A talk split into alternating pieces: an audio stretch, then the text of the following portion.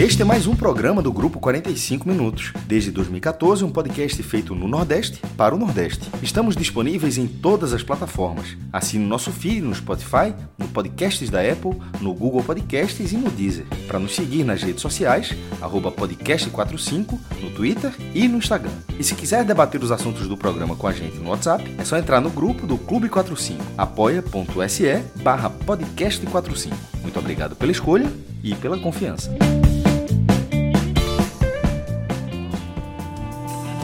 Pássaros cantam levando suas penas. Os loucos precisam de alguém que os atenda. Os gênios procuram a quem os entenda. O burro é um burro até que aprenda. A bruxa tá solta, ninguém a condena. A imagem melhora se mexo na antena. O circo tá armado debaixo da tenda. Cristo consegue, o diabo só tenta.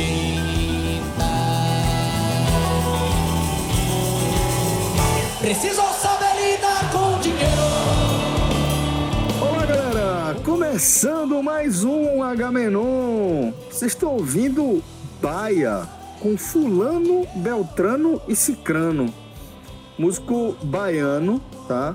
Que Fred indicou aqui para abrir o nosso programa. Já havia falado, Fred, que é, você acha que vai cair no meu gosto, né? E pelo visto, realmente, é, Baia parece que vai virar, entrar nas playlists aí, viu? Celso, é, realmente eu falei pra você assim que eu ouvi, né? Eu disse, ó, Celso, tem tudo pra, pra você gostar muito, porque flerta né, com estilos que você gosta. E aí eu cheguei até Baia daquela forma que Cássio sempre elogia e destaca, que é justamente o Spotify fazendo né, indicações pra você. É um. Vai, eu, tô, eu tô ganhando uma banda favorita por semana. vai criando vai criando sua, sua identidade e trazendo sugestões. Eu cheguei até Baia, né? E me surpreendi por não ter chegado antes. Você sempre fica com essa sensação, porque não é um cantor com uma trajetória nova, né? Já tem um- uma, uma história, claro Teve que aqui nunca. sete álbuns já. É claro que nunca chegou ao mainstream, senão nós todos conheceríamos. Mas só ouvi um disco dele até aqui, um disco ao vivo, né? Paia no Circo, gravado no Circo Voador, no Rio de Janeiro. E lembra muito Raul Seixas. É por isso que eu já fiz a indicação para Celso, porque flerta um pouco com a coisa rural que Celso sempre gosta, nesse rock rural. Ele não, ele flerta com rock rural, mas não é enquadrado dessa forma. Ele realmente segue uma linha Raul Seixas, que flerta com rock rural, mas acaba Que é muito massa, É. velho. Raul é massa. é, e ele e ele segue muito a linha, tá? O Raul moderno, claro que quando a gente cita Raul Seixas, a gente não deve colocar sobre Baia toda a genialidade, esperar toda a genialidade que Raul Seixas trouxe para nossa música, né? Raul Seixas É outro baiano também, né, Fred? Aí você acaba, de É. repente, né, gerando essa Raul expectativa Seixas. aí. a obra dele é eterna, tá? A gente tá falando dele, possivelmente nossos filhos vão falar Posso dele te e falar assim uma vai. coisa, Fred? Posso compartilhar uma coisa sobre Raul? É, eu tô com, com- fazendo um- um- uma obra aqui em casa e um dos rapazes que, tra que tá trabalhando aqui já tem um pouquinho mais de um mês. Ele é muito fã de Raul e de, de, de forró daquelas antigas, tá ligado? então, é, Raul Seixas tem sido é, tem, tem sido um- uma trilha aí de, do último mês, né? E tem sido massa, velho, porque, porque eles escutam a obra inteira, assim, passa o dia todinho tocando, e aí acaba que eu vou revisitando aí alguns clássicos de Raul, e isso mostra como o cara, como a obra do cara é eterna, velho, como há tanto Total, tempo múltipla, ele né? segue influenciando é, assim, pessoas de perfis mais, mais distintos possíveis, né? velho? E, pa- e, pa- e passou de, assim, pela beirinha da porta na nossa lista, né? Aquela afinada. Passou, verdade, verdade. Você, você é foda, João. Você tá sempre ressuscitando aí a turma, né? Seja treinador ou, ou programas ficaram no. Não, na- nos, especi- nos especiais de dezembro e fim de ano, a gente resgata aquela lista e faz a versão final em cinco minutos. Pronto, verdade. Pronto, fechou. Até parece. Ó, ele faz nada em cinco minutos. Nada, nada. Nada, nada, nada. Nem, se, nem clicar no link pra começar a gravação. Nem pedir, nem pedir, nem, nem pedir pra entrar no link. Ó, vamos, vamos entrar? Vamos, vamos, vamos. Só isso, vamos levar uns 10 ou mais. É. Bom, e além aqui da turma que você já conhece, né? Eu, Fred, Cássio, João, a gente também tem mais um que vocês já conhecem, mas que acaba sendo uma novidade, tá aqui no Agamenon mais uma vez, nosso querido Cauê Diniz, do Nordeste Hub, tá? Porque, afinal de contas, é, entre o último Agamenon e este, aconteceu uma tal de eleição, as eleições municipais em todo o Brasil aí, né? Então a gente vai é, debater bastante sobre é, esse tema, tá?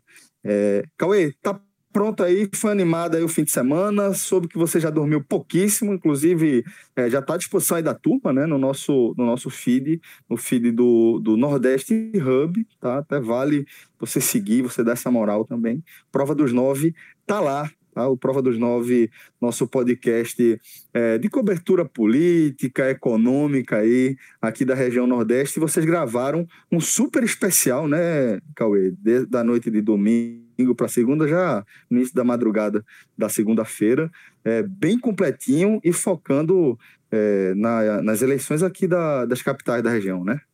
Exato, Celcinho. Para manter a regularidade, né, entramos pela madrugada, né?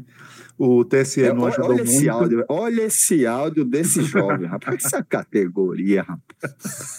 E eu ainda estava Mas entrou aqui, pela madrugada, perto, Entrou pela madrugada para variar, né? Mantendo a regularidade. Mas o, o TSE atrapalhou um pouquinho, né? Mas nada também foi, que foi. viesse a, a porradinha que levou hoje de Bolsonaro, né? Que eu acho que vai ser um dos assuntos tratados aí.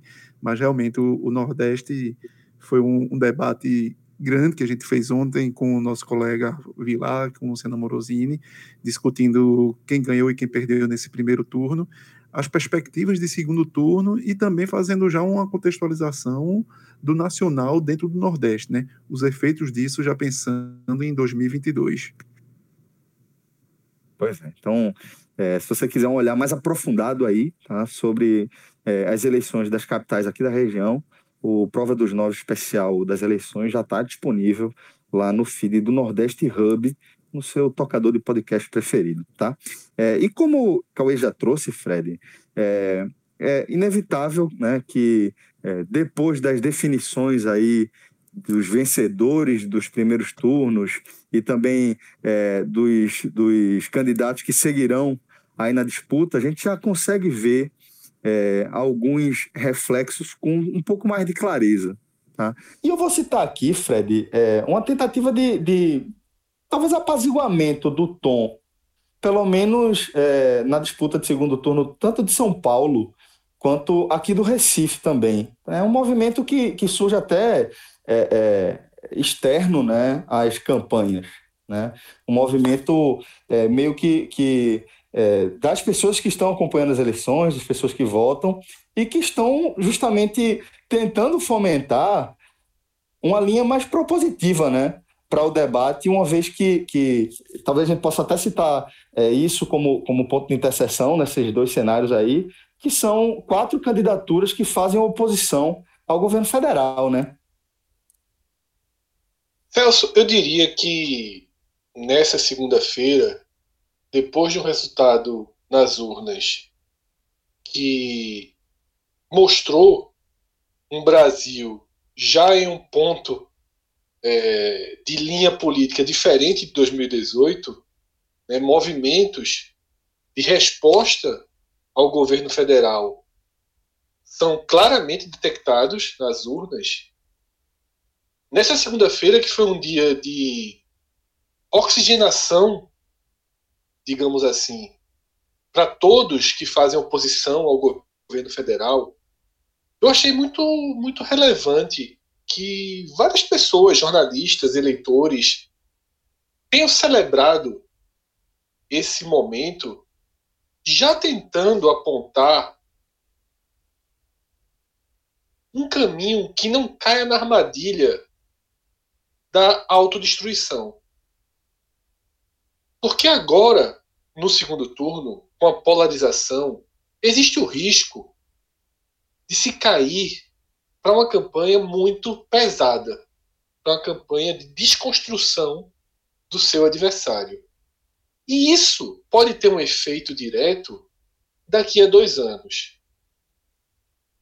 Para a gente que se posiciona muito claramente contra a essência bolsonarista, é muito importante não perder o referencial de onde está o nosso adversário. De onde está a raiz do mal? De um mal que é muito maior do que outros que a gente enfrenta. Nós vivemos numa capital com problemas, temos ouvintes que estão nos ouvindo agora em várias capitais com problemas, como são todas as cidades grandes do país, tá? Mas a gente não pode dissociar o local do nacional em um momento que o nacional coloca em xeque questões que vão muito além, tá? Isso já foi citado N vezes ao longo, ao longo é, dos Agamenões. Vida, vacina, respeito, meio ambiente, liberdade de expressão. Fred, eu diria Tantas que é uma tentativa coisas. de voltar a fazer política, sabia? Política Isso. mesmo. Sabe? De então, você enxergar as diferenças e, pô, vamos debater as diferenças agora. Então, não se pode perder o referencial. E o que é que algumas pessoas começaram começaram a trabalhar nesse sentido? Eu vou ler é, algumas tuitadas que, inclusive, tá fácil encontrar porque foram as que eu retuitei, é, e vão de jornalistas, de anônimos. Teve uma, uma menina, Marília Juste, e ela escreveu o seguinte, focando em São Paulo. Sei que isso ela escreveu ainda na noite de domingo. Sei que amanhã vocês vão estar se engalfiando como se eles fossem os arautos do apocalipse. Mas São Paulo vai para o segundo turno com dois caras jovens, mentalmente sãos, democratas e que ainda acreditam em vacina e que a Terra é redonda. Saiu barataço.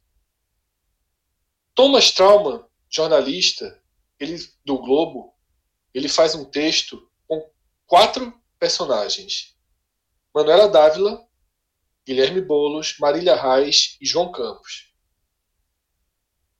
Para além da possibilidade de governar algumas das principais capitais a esquerda Todas esquerda, né? Se renovou a esquerda, é, exato. A esquerda rejuvenesceu no domingo. Gabriel Brasil. Bolos e Covas terão a oportunidade e a responsabilidade de mostrar ao país que podem distensionar o debate político de São Paulo, a maior cidade, para fora do radicalismo. Há duas posturas claras que podem adotar. E a pior delas é porque ele está retuitando uma crítica de, um, de uma defensora de, de ao PS DB. E, e, essa é a pior delas, que ele cita isso. É a que favorece Jair Bolsonaro. E fecha com o Tibério Azul, né, compositor e cantor aqui de Pernambuco, ele diz o seguinte: Meu sonho é que nas disputas em Recife em São Paulo existisse um pacto, um pacto de ataque de propostas. Não podemos jogar figuras democráticas no colo dos fascistas.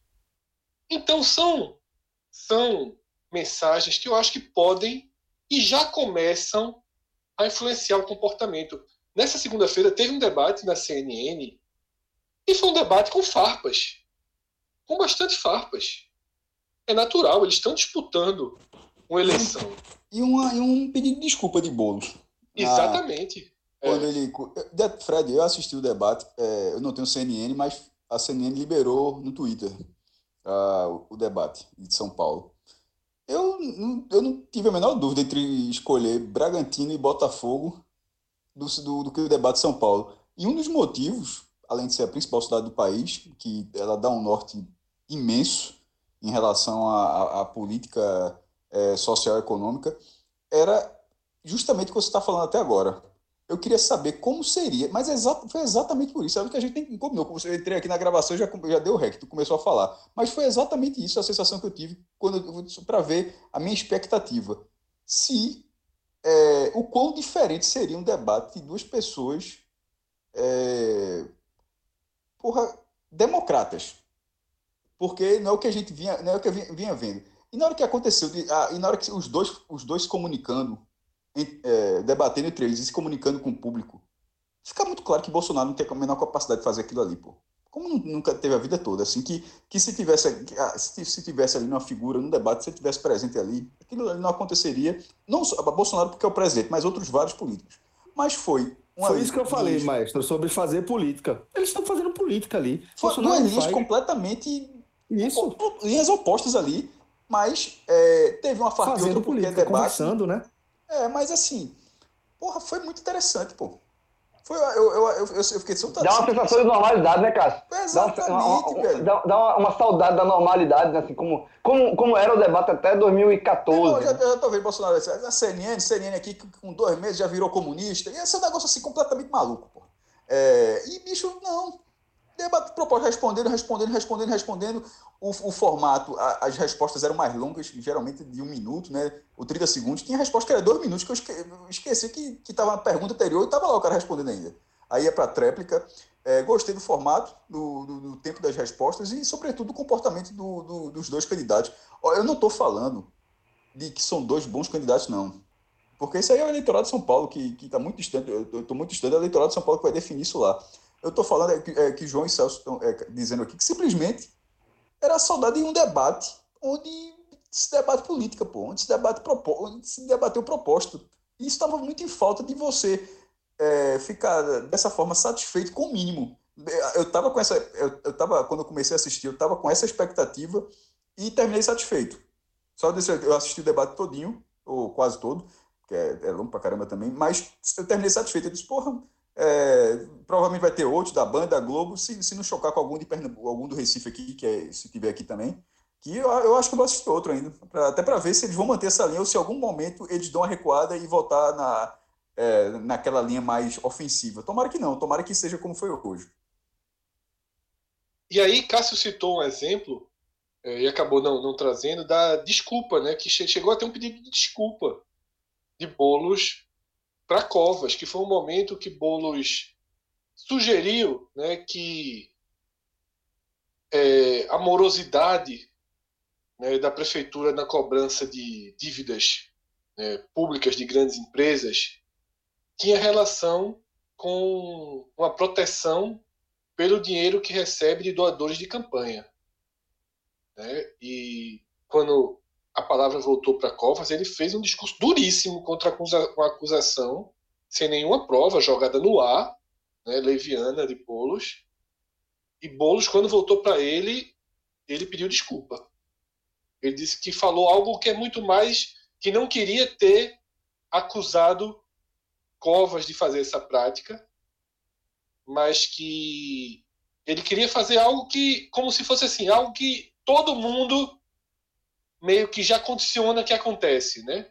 Que os doadores doam esperando proteções é, de, do, do, governo a qual ele fez um grande aporte financeiro. E Boulos, cá entre nós, está certo. A gente imagina, a gente nunca acha que uma grande empresa doa né, por doa para a campanha, assim, ah, vamos doar para a campanha tá, porque tá eu quero dinheiro. que esse cara vença, porque está sobrando dinheiro.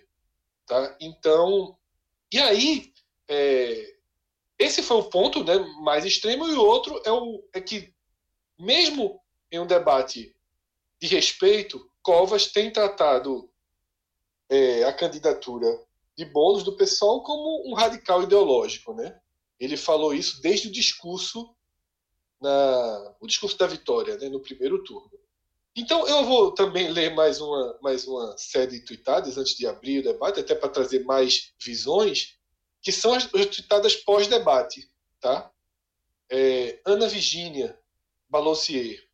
Nunca fiquei tão feliz de achar um debate tedioso. Bolos versus Covas até aqui tá assim, e isso é bom.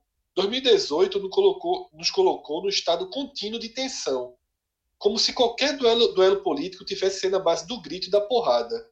Um pouco de civilidade cai bem. Arthur Rodrigues, candidatos discutindo saneamento, dívida ativa, reforma tributária. Nada de caminhão, tempestade, é, capacete acoplado dos motoristas e conselho de idosos das subprefeituras.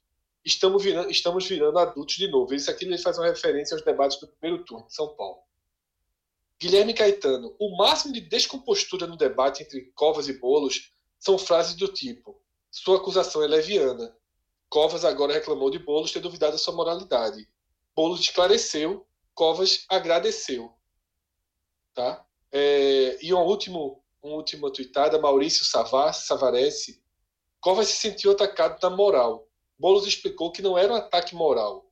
Covas respondeu ainda bem. Covas fez perguntas sobre habitação ao líder sem teto. Não criminaliza o movimento. Esse debate é um marco.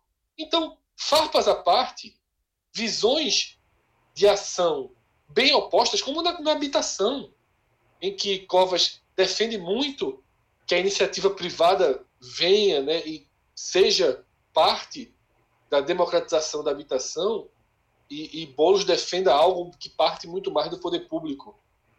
Mas, pô, a gente estava precisando disso, né?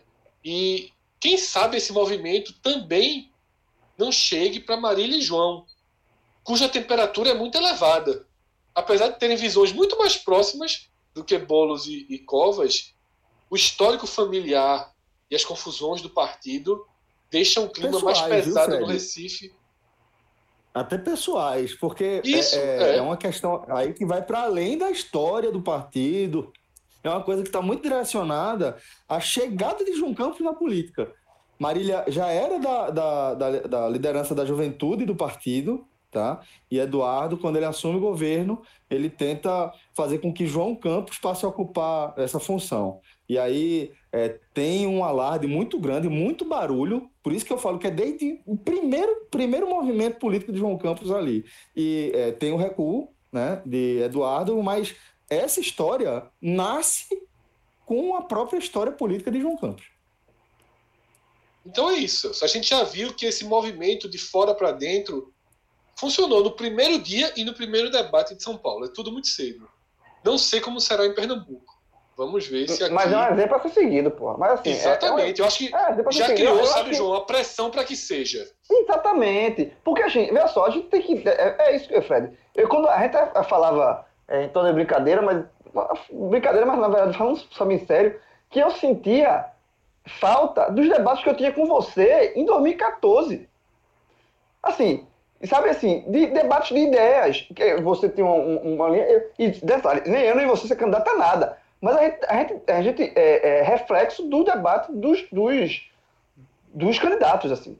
Então, assim, é tudo uma, é uma onda. É, na, até 2014, e olha que 2014 foi uma eleição bem acirrada, bem é, é, polarizada também, mas era ainda dentro de uma normalidade. Sabe? Eu acho que, que veio, isso foi se desgastando, 2014 se desgastou, 2018 já arregaçou, se assim, esfacelou, foi um negócio que, que a, gente tava, a gente passou a viver um negócio, uma, uma distopia.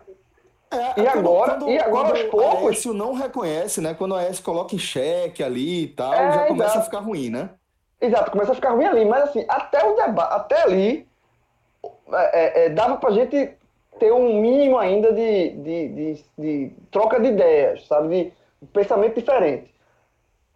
E 2018 bagunçou muito disso, assim, baixou muito o nível. Então, assim, eu acho que a gente. que política é isso, é como você falou, Celso, política é você ter uma ideia, eu ter outra, discutir a ideia, você tentar vender o seu peixe, eu tentar vender o meu, e apontando, mas dentro de uma normalidade. E é tudo que eu desejo.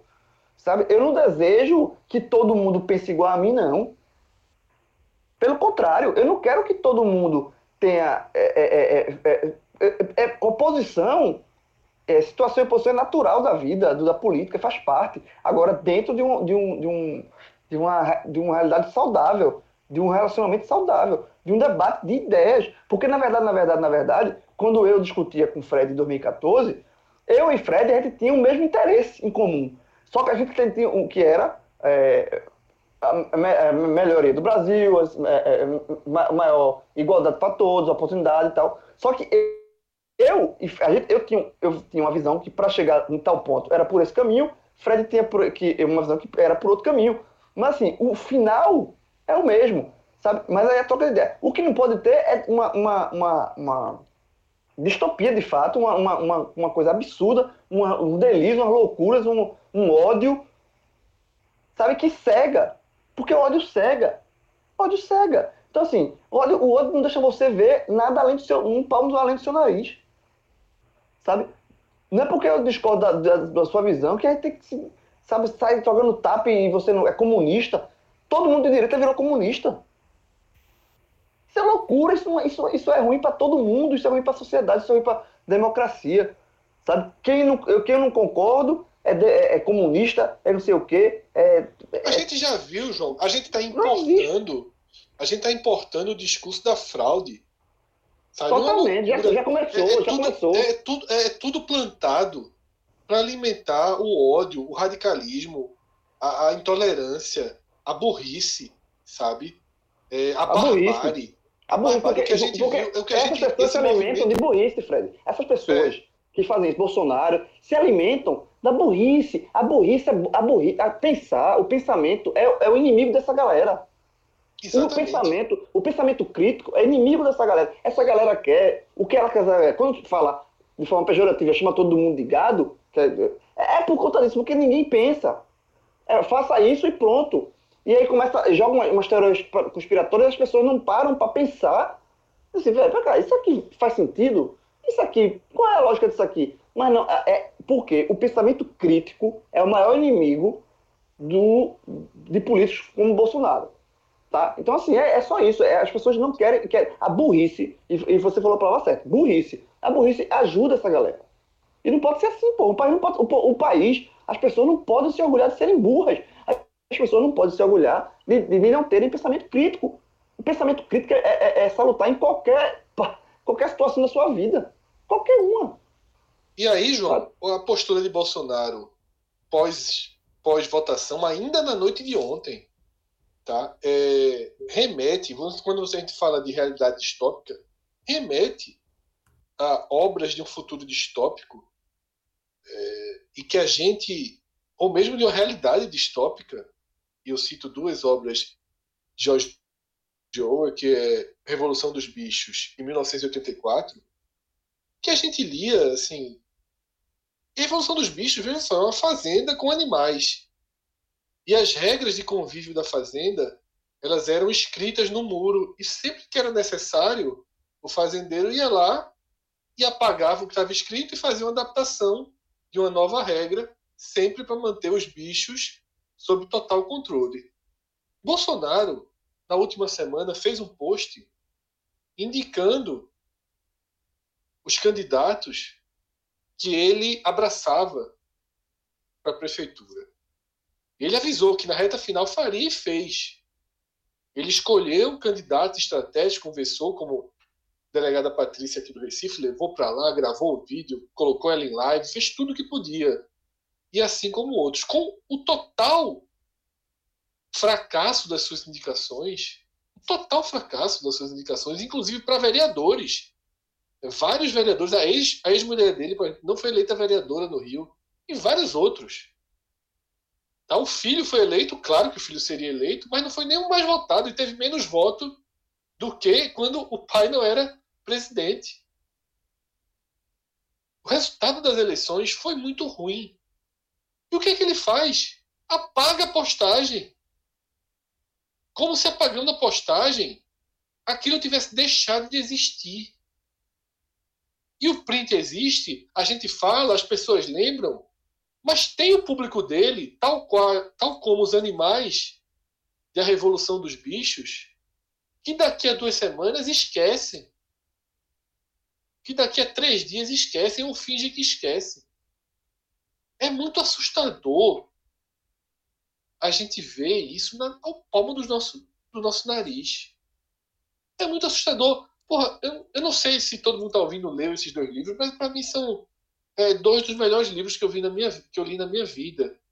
E, e, e, que despertaram interesse, sabe, muito grande em mim. Eu gosto de obras desse tipo. Já tem de que aqui uma série da Netflix que é baseada em 1984, uma série polonesa chamada 1983, só tem uma temporada, é, que mexe um pouco com isso. Sabe? Eu tenho um interesse por essa. mas eu nunca imaginei, mas eu nunca, mas nunca passou pela minha cabeça que eu veria isso no Brasil, talvez até tivesse passado pela minha cabeça Coreia do Norte, né? Cuba, Venezuela, essas que a gente sempre traz como referências de governos totalitaristas. Mas aqui a gente está vendo a coisa meio Coreia do Norte. Que não consegue ser implantado porque a maior rede de televisão do país e parte significativa da imprensa não cedeu. Porque se, se, a, se a Globo tivesse uma postura muito próxima da Record e do SBT, talvez a gente tivesse uma população muito mais controlada por esse discurso insano, totalitarista, fascista que se implantou no poder. Tá? Então, é, é bem importante pontuar o momento que a gente está vivendo, mas é muito importante também pontuar que tivemos uma resposta muito significativa. Né? o movimento que a gente tanto debateu começou a acontecer, e nesse programa a gente vai debater mais onde ele vai nos levar. Eu acho que até complementando aí um pouco que Fred, João falaram e, e Celcinho, eu acho que há, uma massa crítica da população que já vem fazendo a reflexão dos últimos dois anos, e essa reflexão também vem chegando na, em uma camada muito importante da classe política. E essa reflexão de, de enxergar que o, o esgarçamento que ocorreu no, a partir dos políticos de seis anos atrás, quando o Aécio deu aquele, aquele flerte ao perder a eleição para Dilma e, de alguma forma, levantar dúvidas sobre o resultado eleitoral, ao mesmo tempo, o outro lado também, porque aí a gente não tem também como colocar, não, não há só mocinhos e bandidos, mas também o, o Lula de, de, sempre tentar colocar aquela o pobre contra o rico, o rico contra o pobre. Isso é muito ruim quando você parte para um, um, um diálogo que não é um diálogo, na verdade, é um, é um, é um maniqueísmo. E toda vez que você parte para um maniqueísmo, você parte para um pressuposto que é um bem contra o mal. Só que cada um se enxerga como bem e olha o outro como mal. E você tem que olhar, como vocês bem disseram aí, a gente está pensando no bem comum para todos. Agora, eu posso pensar que para esse bem comum chegar para mim, talvez seja mais numa proposta mais liberal. Não, eu posso achar que esse bem comum para todos talvez seja mais em valorizar uma estrutura estatal são, são visões de, de ideologia, mas não é tá pensar comunismo, capitalismo, coisas que muitas vezes está dentro de, um, de, uma coisa tão utópica hoje em dia para a sociedade que só cria um, um maniqueísmo de guerra. Então, acredito que a própria sociedade já começou a enxergar os olhos, não só os políticos, deixando de colocar mais pólvora, mais, mais lenha nessa fogueira, e, aí é bastante salutar é, o que Boulos vem colocando, o que Covas vem colocando, o que a gente imagina que, Ma, que Marília aqui no Recife, que João também coloque, que a gente tor, torça até por isso, porque foi justamente esse esgarçamento, esse, esse aniquila, essa tentativa de aniquilamento de um contra o outro, que deu voz a uma terceira via que, que partiu para um, um lado muito mais feroz. Então, talvez já tenha tido uma, uma certa conscientização da ala política, vamos dizer, de, de esquerda, centro e também direita, que não adianta se matar. Porque o se matar significa deixar o, canto li, o campo livre, talvez com um campo ideológico mais extremista. Então, quando a gente visualiza isso, tem uns resultados que, para mim, foram assim. É, ver como a sociedade, de alguma forma, está se abrindo. Quem imaginaria que São Paulo ia levar para o segundo turno um candidato do PSOL. São Paulo é uma cidade totalmente tucana, que poucas vezes deu brechas. Mais do que isso. Mais do que isso, levar bolos. Exato, que é um. Levar, mais do que um candidato do pessoal levar bolos. Exato, é um cara que ele é contra. Que é, que é um cara que, que luta contra o patrimônio, que é algo que é muito valioso para o eleitorado de São Paulo. Né? Não é que ele luta contra Cauê, o patrimônio, eu... mas que existe essa, essa construção dessa imagem, né? Eu vi ontem até, também é, sobre essa questão que São Paulo é um domínio do PSDB. Eu, assim, eu, eu, eu, concordo, mas é meio o estado de São Paulo. A cidade de São Paulo, eu acho que ela, ela, ela, flutua, ela flutua mais. Já teve Erundina, já teve Não, já teve Fernando, é, já, já teve Fernando Haddad. Eu acho que, na verdade, o... é, assim, é bem. É, mas a cidade de São Paulo ela distor do estado nessa, nessa questão. Até Haddad, quando foi eleito prefeito de São Paulo, ela era colocado como o, tu, o Tucano, era, era o Petit. O tucano, era o petista com a do Tucano, né? Exato, exato, porque para eles precisava ter um, algum, vamos dizer, refinamento de centro-direita para estar tá comandando ali a capital. Agora, como, como o Cássio disse, realmente o, o Estado é muito mais tucano do que a própria capital. Tanto que Suplicy, por várias vezes, já foi senador, tem uma base eleitoral na capital muito forte. Dória Você... perdeu em São Paulo. Veja, Dória no segundo turno para governador, perdeu Dória perdeu em São Paulo para Márcio França. Né? França. É, Dória ganhou por conta do voto do interior, mas na capital ele perdeu. E a gente vê também um, um movimento no, no próprio legislativo de candidaturas do PSOL que foram abraçadas pela população. Você viu aqui no Recife, Dani Portela foi a candidata a vereadora mais bem votada. Quem imaginaria que uma candidata do PSOL fosse ser topo do ranking dos vereadores aqui no Recife? Em Sergipe, lá em Aracaju, na capital Aracaju, a candidata mais, mais votada, que não é do PSOL, mas é do PDT, foi uma candidata trans. Então, você vê como a sociedade está começando a, de alguma forma, abrir um leque e tirar um pouco do. Foi a resposta, Cauê. Foi a resposta. Olhar. Exato. Em BH também foi uma trans do pessoal a mais bem votada. Então são, são sinais de, de que a população está querendo enxergar e discutir coisas diferentes, coisas do nosso dia a dia e não partir para uma guerrilha emocional e para coisas concretas, o que é Claro que a eleição municipal tem muito mais disso do que a eleição estadual, que é, é quase que aquela eleição de síndico do prédio, é o cara que toma conta aqui da minha, da, do meu portão, é o cara que tira o lixo da, minha, da frente da minha casa. Isso ajuda muito a, a não ser contaminado pelo, pelo discurso nacional. Mas, com certeza, isso já foi um reflexo de que talvez a sociedade esteja clamando por algo diferente. Eu acho, Cauê, que foi, além de uma resposta, a resposta direta, a, a vitória da, das vereadoras pelo país é um grande exemplo. Mas além da resposta direta, também existe um outro debate que não era feito. E nas eleições municipais a gente já teve um ensaio, claro que com o nariz torcido, com gente reclamando aqui e ali, mas já existe um debate muito forte sobre estratégia. Tá? É o que eu falei. Essa, e eu vi alguns, alguns comentaristas nessa linha. Sempre se diz que a eleição municipal é descolada da eleição nacional. Porque pesam muitos fatores locais. E se a gente for mergulhar no segundo turno aqui no Recife, em São Paulo, por exemplo, a gente pode ver alguns movimentos de voto que não se darão nacionalmente. Fatores locais pesam, claro que pesam. Mas estratégia nacional já está em curso. Porque, queira ou não, queira ou não, o fenômeno Bolsonaro ele não se deu do acaso. Parte dele a gente já debateu aqui. E não há dúvida de que foi debatido aqui é exatamente o que se deu. Parte do fenômeno Bolsonaro se explica pelo acirramento total gerado em 2014 e que inviabilizou inviabilizou os dois partidos mais representativos do país.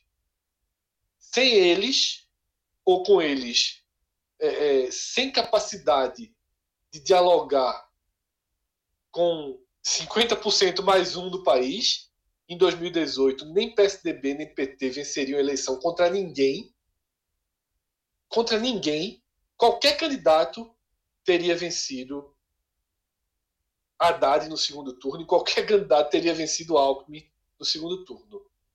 Os dois partidos se inviabilizaram pelo desgaste de tantos anos e pela, por elevar o tom, por nos deixar à beira do precipício. Aí veio Bolsonaro e nos empurrou ao precipício.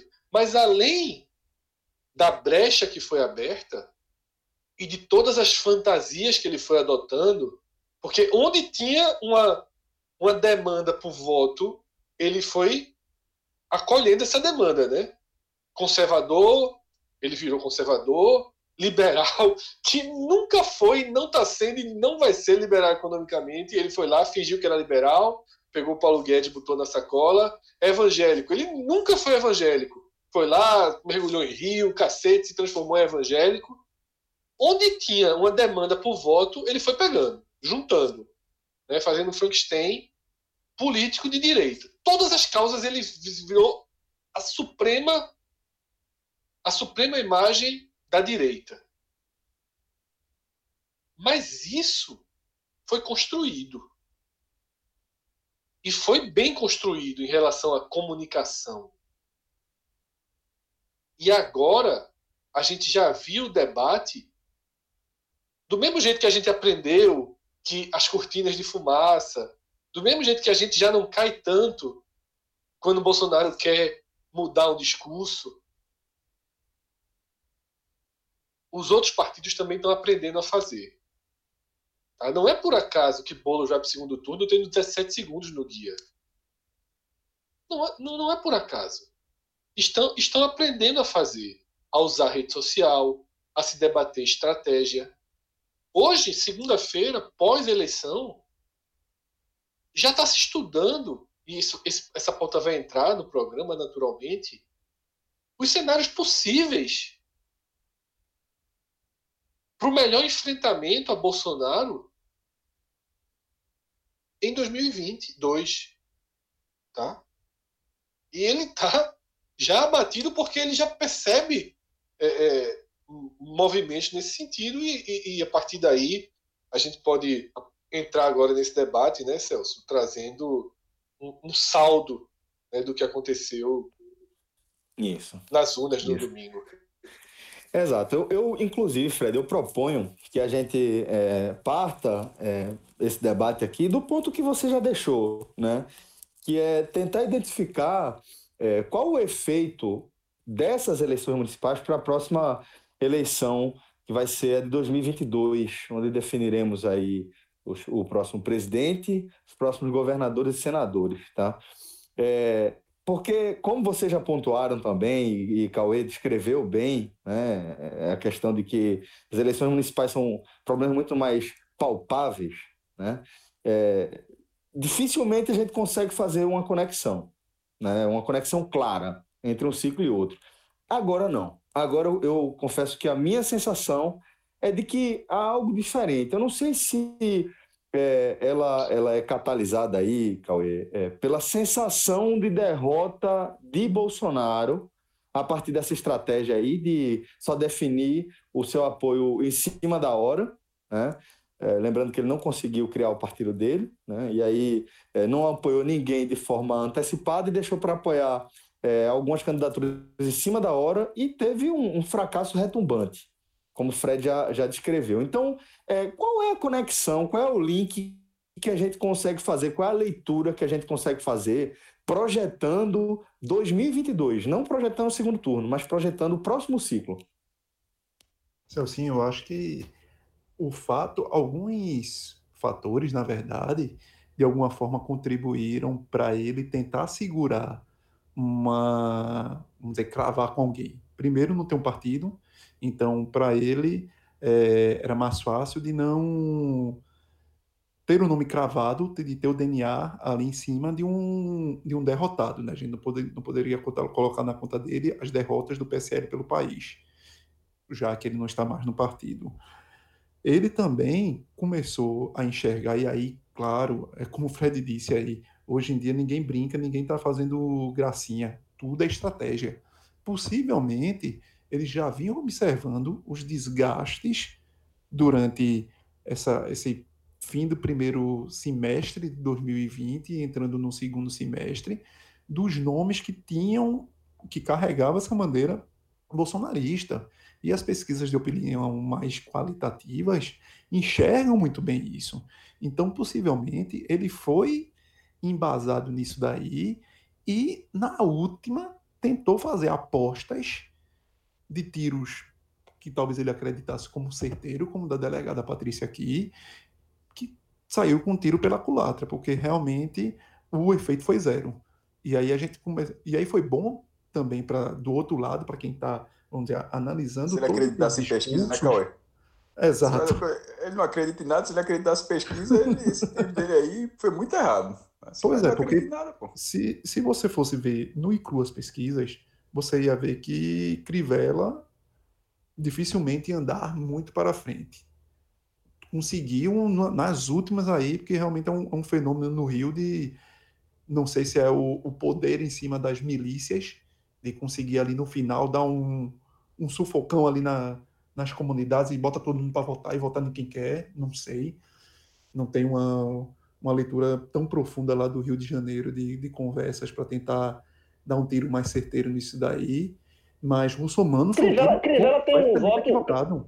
É, Crivella tem um voto dele que é da Universal, né? Exato, Isso já é dele, exato. não é Bolsonaro que transfere para ele. Isso já é dele dele. Já é uma massa grande de votos aí. É, mas ele estava muito fragilizado, né? E você deu, e você viu que a subida dele no final foi significativa. Se ele ficasse naquele patamar que ele estava, tava, tava, estaria muito ameaçado ele não ter ido para o segundo turno. Mas não foi um efeito Bolsonaro que o fez conseguir essa segunda vaga. Aí você vê Russomano, que já é um candidato cavalo paraguaio por natureza. E parece que quando Bolsonaro botou o dedo, o cenário também piorou.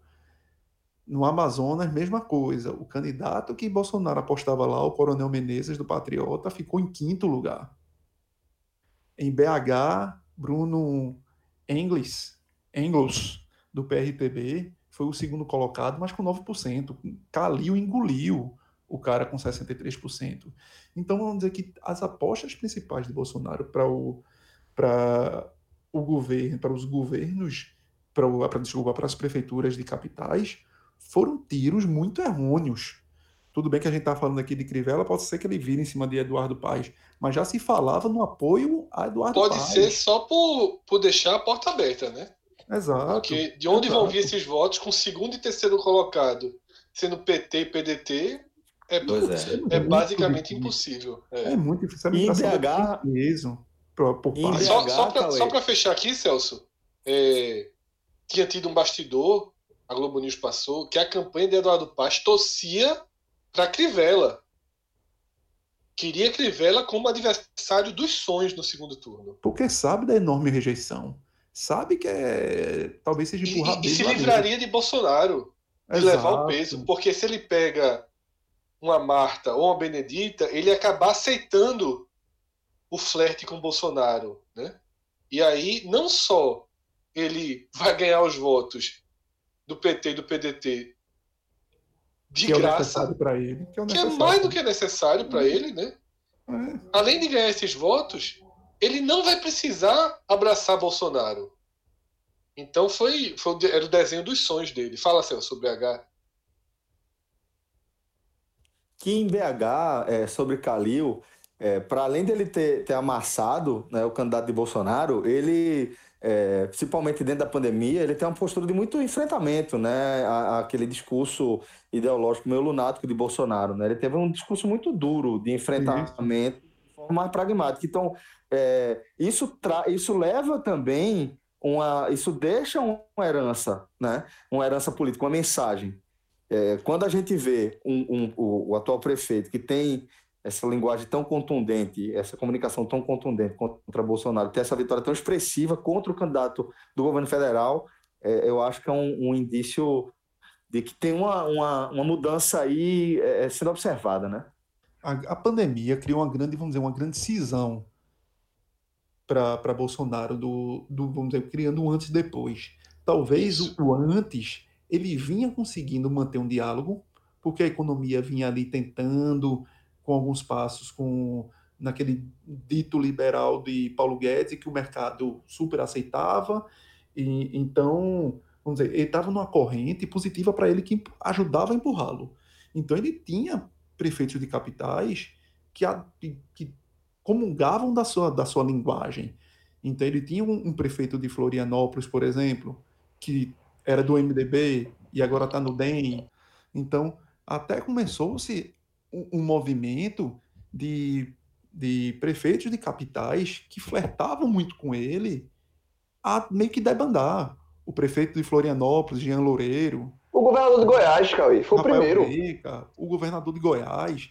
Então, essa. O próprio capitão Wagner lá de Fortaleza não, não, não gosta muito do apoio dele, não. Gosta não. Ele sabe. Tenta, ele, tenta, é, é descolar o máximo. São Luís, é. Eduardo Braga de São Luís, que é um cara que todo mundo, o próprio Flávio Dino foi pro, pro enfrentamento com ele para tentar cravar ele como bolsonarista, e o cara é, jura por tudo na vida que não tem nada a ver, mas é só do partido que é o partido que está mais enraizado nas votações ao lado de Bolsonaro. Então, essa a pandemia criou essa cisão enorme por conta do acirramento do discurso de Bolsonaro num, num, numa linha muito tênue de, de como enfrentar a pandemia contrária ao que todo mundo vinha pensando, e os, os prefeitos, sobretudo numa linha de frente, de estar tá lidando com a população e tendo uma eleição há poucos meses à frente, não poderia partir para um, um suicídio coletivo, um suicídio da própria carreira. Então, Bolsonaro começou a perder uma, uma base significativa de, de apoios, e isso vai reverberar daqui a dois anos. Porque Cauê, você. Oi. Não, esse ponto, inclusive, você citou agora, eu, interrompi Sim. justamente para não passar, é, o, un, é a análise que não, que não abre espaço para uma contra uma contra-argumentação. Tá? Não é ponto de vista. Se existe algo concreto que aconteceu nesses dois anos e que se comprovou nessa eleição, é que Bolsonaro implodiu sua base. Todo o movimento de forças que foram se aglutinando para eleger Bolsonaro hoje está disperso, no mínimo disperso, tá? Eu acho que está esfacelado, eu acho que não cola mais. Mas numa visão pró-Bolsonaro, a gente pode dizer que está disperso e que ele vai tentar reaglutinar em dois anos. Mas hoje ele não tem é, o PSL, por exemplo, né, todo, todo aquele que é do seu partido, ele não tem o Centrão, e esse é o maior dano que ele deve ter, e quando a gente for passar números aqui, vai ficar claro que o Centrão vira protagonista e agora é o todo-poderoso, viu? Bolsonaro se tornou descartável. Descartável, possivelmente. O Centrão tem em suas mãos a chance de parar de terceirizar o presidente e fazer o presidente. Chance gigantesca, porque está muito claro que onde tem candidato do meio, ganha o candidato do meio. Isso é, o, é o, a lição mais clara dessas, dessa, desse, desse, desse primeiro turno das eleições. E aí, Cauê, você vai ter os grandes empresários desertando, até o agronegócio, né, revoltado, sentindo efeitos de decisões tomadas por ele, por China, Exato. que vão se agravando. Então, assim, tá sobrando o quê? O que ele já tinha antes, né? Que aí também se tornou um bolo maior, né? Dos radicais, né? Do, do... É, ele mantém esse, esse, essa ala mais extrema direita, tem o, o grupo dos militares, que vai muito mais pela, pela, pela, talvez pela própria ideologia da carreira, de não desertar, de não abandonar. Mas com o Mourão que... mais, mais distante do que nunca. Do que nunca. É. Porque... Você me dá licença, você me dá licença para dar um pitaco aqui. Sim. Não acho que seja isso, não. Não acho que tenha nada a ver com, com lealdade, com, com é, promessas e, e, e, compromisso com a farda, com a nação, não. Eu acho que é uma coisa muito, muito, muito mais individual. Tá? Porque a gente vai ver é, no governo Bolsonaro é, militares da ativa, militares da reserva, é, que estão com algo que nem sempre eles tiveram acesso tão claro, que é o poder. Né? É, são, são militares né? é, que, que passam a ter a seu serviço, à sua disposição, regalias que eles nunca tiveram ali durante a carreira. Uma carreira muito mais é, é, é, pautada ali na, na, na, na hierarquia, é, onde vida e regra não, não tinha tanta, tantas regalias quanto eles têm com os cargos que eles ocupam agora no governo Bolsonaro. Então, acho que é, eles vão se agarrar até o fim porque vão se agarrar até o fim, porque eles gostam disso. Eles gostam do bem bom. Eles gostam é, de poder se aposentar com um, cargo acima dos seus, que é algo que ainda bem deixou de existir. Né? É, quem já viu, você, você vai se aposentar e, é promo e, e passa a receber um salário para uma função que você jamais exerceu. né?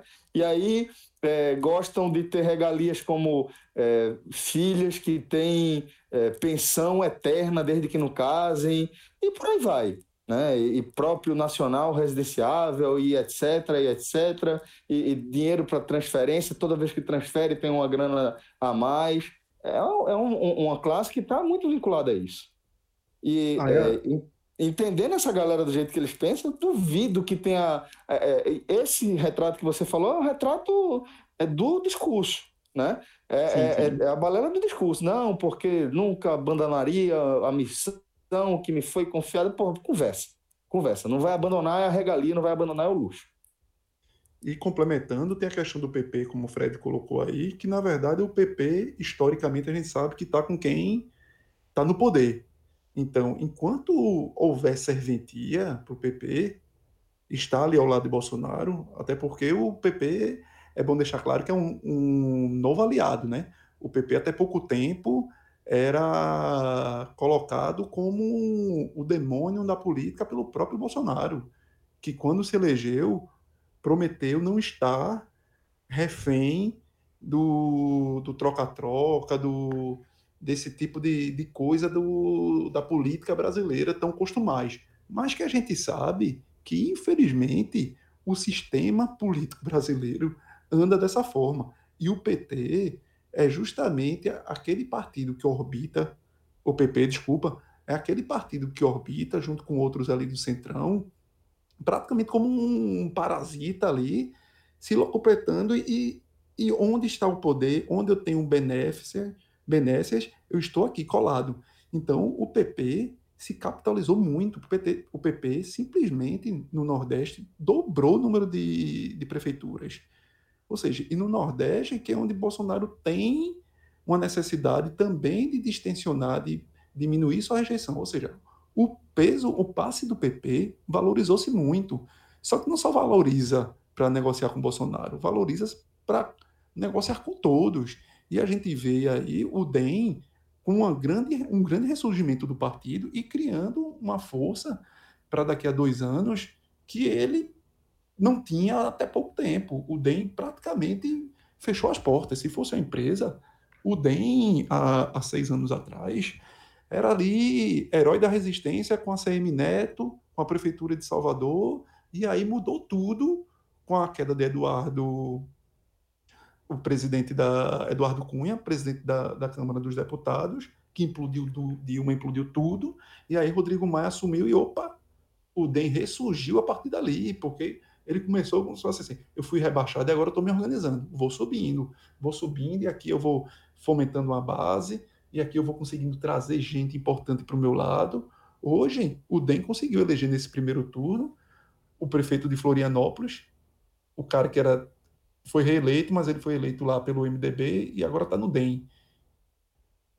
Rafael Greca, que era PTN em Curitiba, virou DEM, elegeu em Salvador Bruno Reis, e tem aí Eduardo Paes com grandes chances de vencer no Rio de Janeiro, e era o cara do MDB. Então você vê, não, e não são capitais simples, não são capitais ah, descartáveis, não. É você pegar um Rio de Janeiro você pegar Salvador, que é um dos maiores colégios eleitorais do país também, Curitiba, que é um colégio eleitoral forte, Florianópolis, ou seja, você fez um, um domínio ali forte, ao ponto de Maia se colocar já como se fosse assim: eu é que vou ditar o jogo para daqui a dois anos.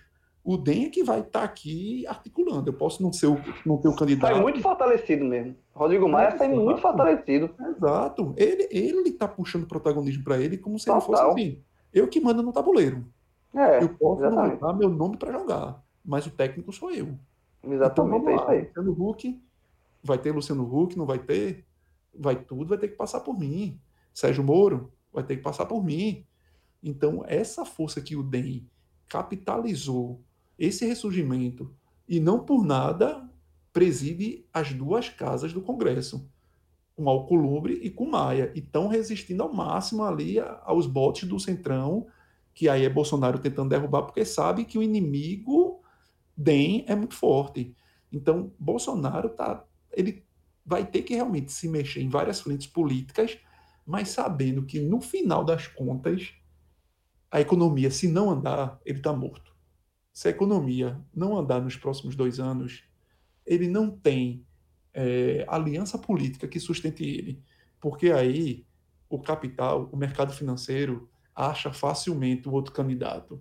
E os que estão aparecendo, por exemplo, Luciano Huck, como o próprio Sérgio Moro, de uma hora para outra, é só estirar, é, tocar no, na, companhia, na companhia ou tocar ali na. São, muito mais, são muito mais palatáveis. Muito mais palatáveis. Exatamente. Então, o, o, o cenário. A turma já está chamando o Moro de, de, de, de, Biden, pô, de Biden brasileiro. Pois é, então o cenário para Bolsonaro é muito difícil. Ele vai ter que fazer um, algo que, primeiro, o cenário é crítico é da economia do, do país, como também de várias economias pelo mundo, por, pela pandemia, então já era algo que, por natureza, ia ser muito complicado. E ele mesmo se atrapalha. Então, para ele chegar daqui a dois anos recapitalizado, vai ser muito difícil. Deixa eu passar então aqui alguns números, tá? Que vão servir para a gente ir para mais uma parte do debate, porque costumam debater vitori vitoriosos e derrotados nas eleições municipais por quatro prismas, tá? Eu não sei qual, qual vocês consideram, por exemplo, mais relevante. Um deles é o mais utilizado, capitais. Né? Capitais, pela estratégia, pela importância, é um dos, dos critérios mais utilizados. O segundo mais utilizado, é, ou, ou que muita gente considera mais relevante, é o das grandes cidades. São cidades com mais de 200 mil eleitores. São 90, eram 96, mas teve uma redução. Agora são 95 no país. Tá? Eu, eu particularmente considero essa uma das, um, do, um dos critérios para analisar eleições municipais mais importante. Eu gosto muito desse cidades acima de 200 mil eleitores. Até porque, Fred, tem umas que são até maiores que capitais. Exatamente, Bom, são, acabam sendo mais importantes. Eu, estava até vendo a, a, Palmas, que é a capital do Tocantins, não teve segundo turno. Não tem segundo turno, exatamente. É, porque é menos importante a, do, que é, do que Campinas, Ribeirão, Ribeirão Preto. Ribeirão Preto, isso. Guarulhos. E essas cidades, essa, e essas cidades grandes que tem penetração no interior também. É muito importante você ter uma base no interior do estado. Isso. E aí também tem um critério que é interessante, que é a quantidade de eleitores que você vai governar. A soma desses, desses eleitores. Tá? Então eu vou passar aqui alguns desses cenários que eu consegui encontrar aqui os recortes para serem feitos.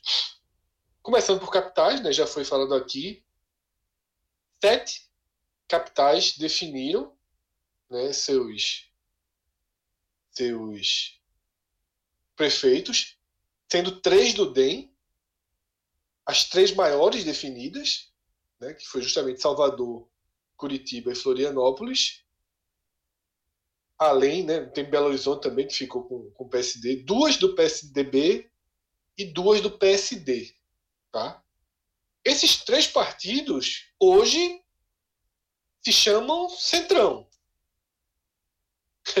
o Centrão se tornou algo, uma definição muito expandida, mas a gente pode chamar de centro expandido.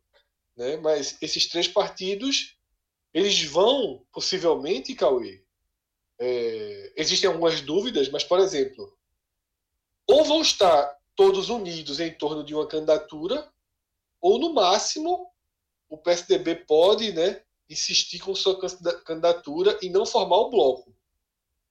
Mas eles vão negociar juntos. Isso é Exato. certo. Aí é aquela Isso é certo. vai ser um, um consórcio, uma vida casada, né? Vão Isso. formalizar aquele, aquela aliança, sobretudo quem já tem perfis mais realmente mais semelhantes. E esses três partidos aí têm muitas semelhanças entre eles. DEM, Isso. PSDB e PSDB, tanto que flertaram no passado, em fusões, inclusive. Então, são os partidos que, vamos dizer, que são os partidos que hoje talvez tenham mais a, a bandeira de centro, e aí a gente isso. separa um pouco o PP como sendo centrão, mas um centrão de outro com outra configuração de, de estilo, vamos dizer é, assim. Esses aqui são mais respeitados, né? É, são PP, partidos que, não, é... que, tem, que tem DNA Isso. próprio de, de, de, propostas políticas, de, do, do que pensa realmente para o mundo. Você pode discordar ou não, mas eles têm. E aí, é, no, no, já pensando no segundo turno, você tem o MDB com sete candidatos vivos, né, disputando segundo turno. O PSDB, que já tem dois eleitos, tem mais três no segundo turno, pode chegar a cinco. O DEM só tem mais um no segundo turno, mas é eleito, basicamente, Eduardo Paes. Então, o DEM deve terminar com quatro prefeitos. O PSD tem mais dois. Tá? E aí tem uma lista que vai de três, dois, e a gente. Eu paro aqui no PT, que queira ou não é um partido gigantesco, e que em 2016 conseguiu apenas uma capital, que foi Rio Branco. Agora ele tem uma chance que cresceu no Recife e uma chance muito pequena em Vitória. Mas ao que tudo indica, né, pelas pesquisas, hoje o PT não faria nenhuma nenhuma capital. A maior chance, a maior chance no Recife e mesmo a maior assim. chance no Recife. Mesmo assim, Mas que seria pelo menos uma grande vitória, né? Seria uma grande seria, vitória. E seria, e seria e, o nome de Marília, o nome de Marília já, já cresceu muito dentro do PT. Com essa, a com própria essa, vitória essa... cresceria, né? Se fosse trocar Rio Branco pelo Recife, é, acaba sendo uma capital mais importante, né? Para os políticos. É, total, total, mas, são, total. Mas, são, mas são cenários bem, bem difíceis. Aqui do Recife ela é o que tem mais chance, mas mesmo assim é difícil. Mas até Agora... em Vitória, até em Vitória, eu acho que não é tão descartado, não, apesar do cenário ser cruel, porque João Coser tem no passado foi prefeito de lá e, e, fez uma administração respeitada e não então ele não é visto tanto como daquela ala radical radical do PT é um neo PT que também é um pouco da cara de, de Marília é um pouco da cara de alguns políticos do PT que ainda aparecem hoje com força no país como o Costa governo do governador da Bahia como Camilo Santana, governador do Ceará. Então, são, são candidatos que têm um, vamos dizer, um, um certo verniz que não é aquele PT raiz. E aí, partindo para o recorte que eu mais gosto, que é o das cidades com mais de 200 mil eleitores, né? as cidades que podem ter segundo turno, como eu falei, agora são 95, tá? É, 37 já encerraram a disputa. Das que encerraram a disputa, o PSDB lidera com nove prefeitos eleitos, o MDB é segundo com seis, o PSD terceiro com cinco, empatado com o DEM. Ou seja, de novo o eixo do Centrão, entrando aqui o MDB que faz parte 100%, né? Completo Exato. quarteto, na verdade, né? É, Faltava MDB, o MDB naquele. Negocia a, a vaga de vice, né? Sempre. Isso. É o que o MDB negocia, até porque ele não tem um candidato forte para a cabeça de chapa. Então ele negocia a vaga de vice ou uma vaga diante de um, de um acordo de uma vitória da presidência da Mas Câmara a turma trabalha com presidência, viu? A turma trabalha com presidência, essa turma aí. depois, né? Com calma. Depois, depois né? não, com calma, não. Lógico que tudo é um patamar, né? Primeiro você ocupa um lugar, depois você ocupa outro. Né? Você ocupa vice, depois você vai para. Né? É isso. Agora, de novo, aqui, né, você tem o total domínio dos partidos de centro. E quando projeta quem está vivo no segundo turno, quem tem mais candidatos vivos também são os partidos de centro. A diferença é que o PT aqui entra na conta com 15 candidatos no páreo. Tá? O PT nessas, nessas cidades acima de 200 mil é, habitantes tem 15 candidatos no segundo turno, mas o PSDB, que já elegeu 9, tem 16. Né? O MDB, que já elegeu 6, tem 12. Né? PSD e BIDEM, que elegeram 5, cada um tem mais 8. Então são, são cenários que já partem com a vantagem de ter, de ter essa, essa vitória na eleição. Né? Sobre no total de municípios, tá? aqui já tem uma inversão, porque aqui o, o famigerado PP ele se torna o segundo colocado até aqui. Tá? São é, 774 municípios do MDB 681 do PP, 650 do PSD, 512 do PSDB e 459 do DEM. Tá? E o UOL ainda traz um, um recorte que é a quantidade de votos recebidos. Tá? Quanto cada partido recebeu de voto. Né? Se fosse Campeonato Brasileiro de Voto, o primeiro lugar é o MDB, seguido muito de, com 10, 10 milhões 924 mil, seguido muito de perto o PSDB com 10 milhões 701 mil e pelo PSD com 10 milhões 615 mil. Depois tem um intervalo, aí vem o DEM com 8 milhões e 300 mil. De novo, os quatro partidos que me parece muito claro que são os vencedores da eleição. Né? É, eu acho que não, não resta muita dúvida que o centro venceu a eleição, e aí a partir daí a gente tem que, que entender o cenário que fica, né? Porque, por exemplo, o centro mais forte ele é uma realidade que está na mesa junto com o enfraquecimento do PT, que era o maior líder da esquerda, continua sendo o maior partido de esquerda, mas muito enfraquecido, muito derrotado nas eleições. E, obviamente, já foi falado aqui também, a implosão, e aí você mal encontra vitórias do que a gente poderia chamar de extrema direita, né? Patriotas, não sei, você, você vai Porque tá procurando tá... aqui e não tá acha. Tá atrelado, Fred, tá atrelado isso ao, ao, ao vitória do a esse centrão que você falou. Isso, né? Porque assim, esses votos, esses votos, que é Bolsonaro, deixa eu jogar né? com os votos deles. É, exatamente, que sempre foi a direita. O, Bra o Brasil é um país que tem, é, historicamente, ele tem uma, uma direita muito forte. É um país. A velha direita, digamos assim, a velha direita. Ah, não, direita raiz. É porque o PSDB e o MDB não são exatamente direita. Esses aí sempre foram centro.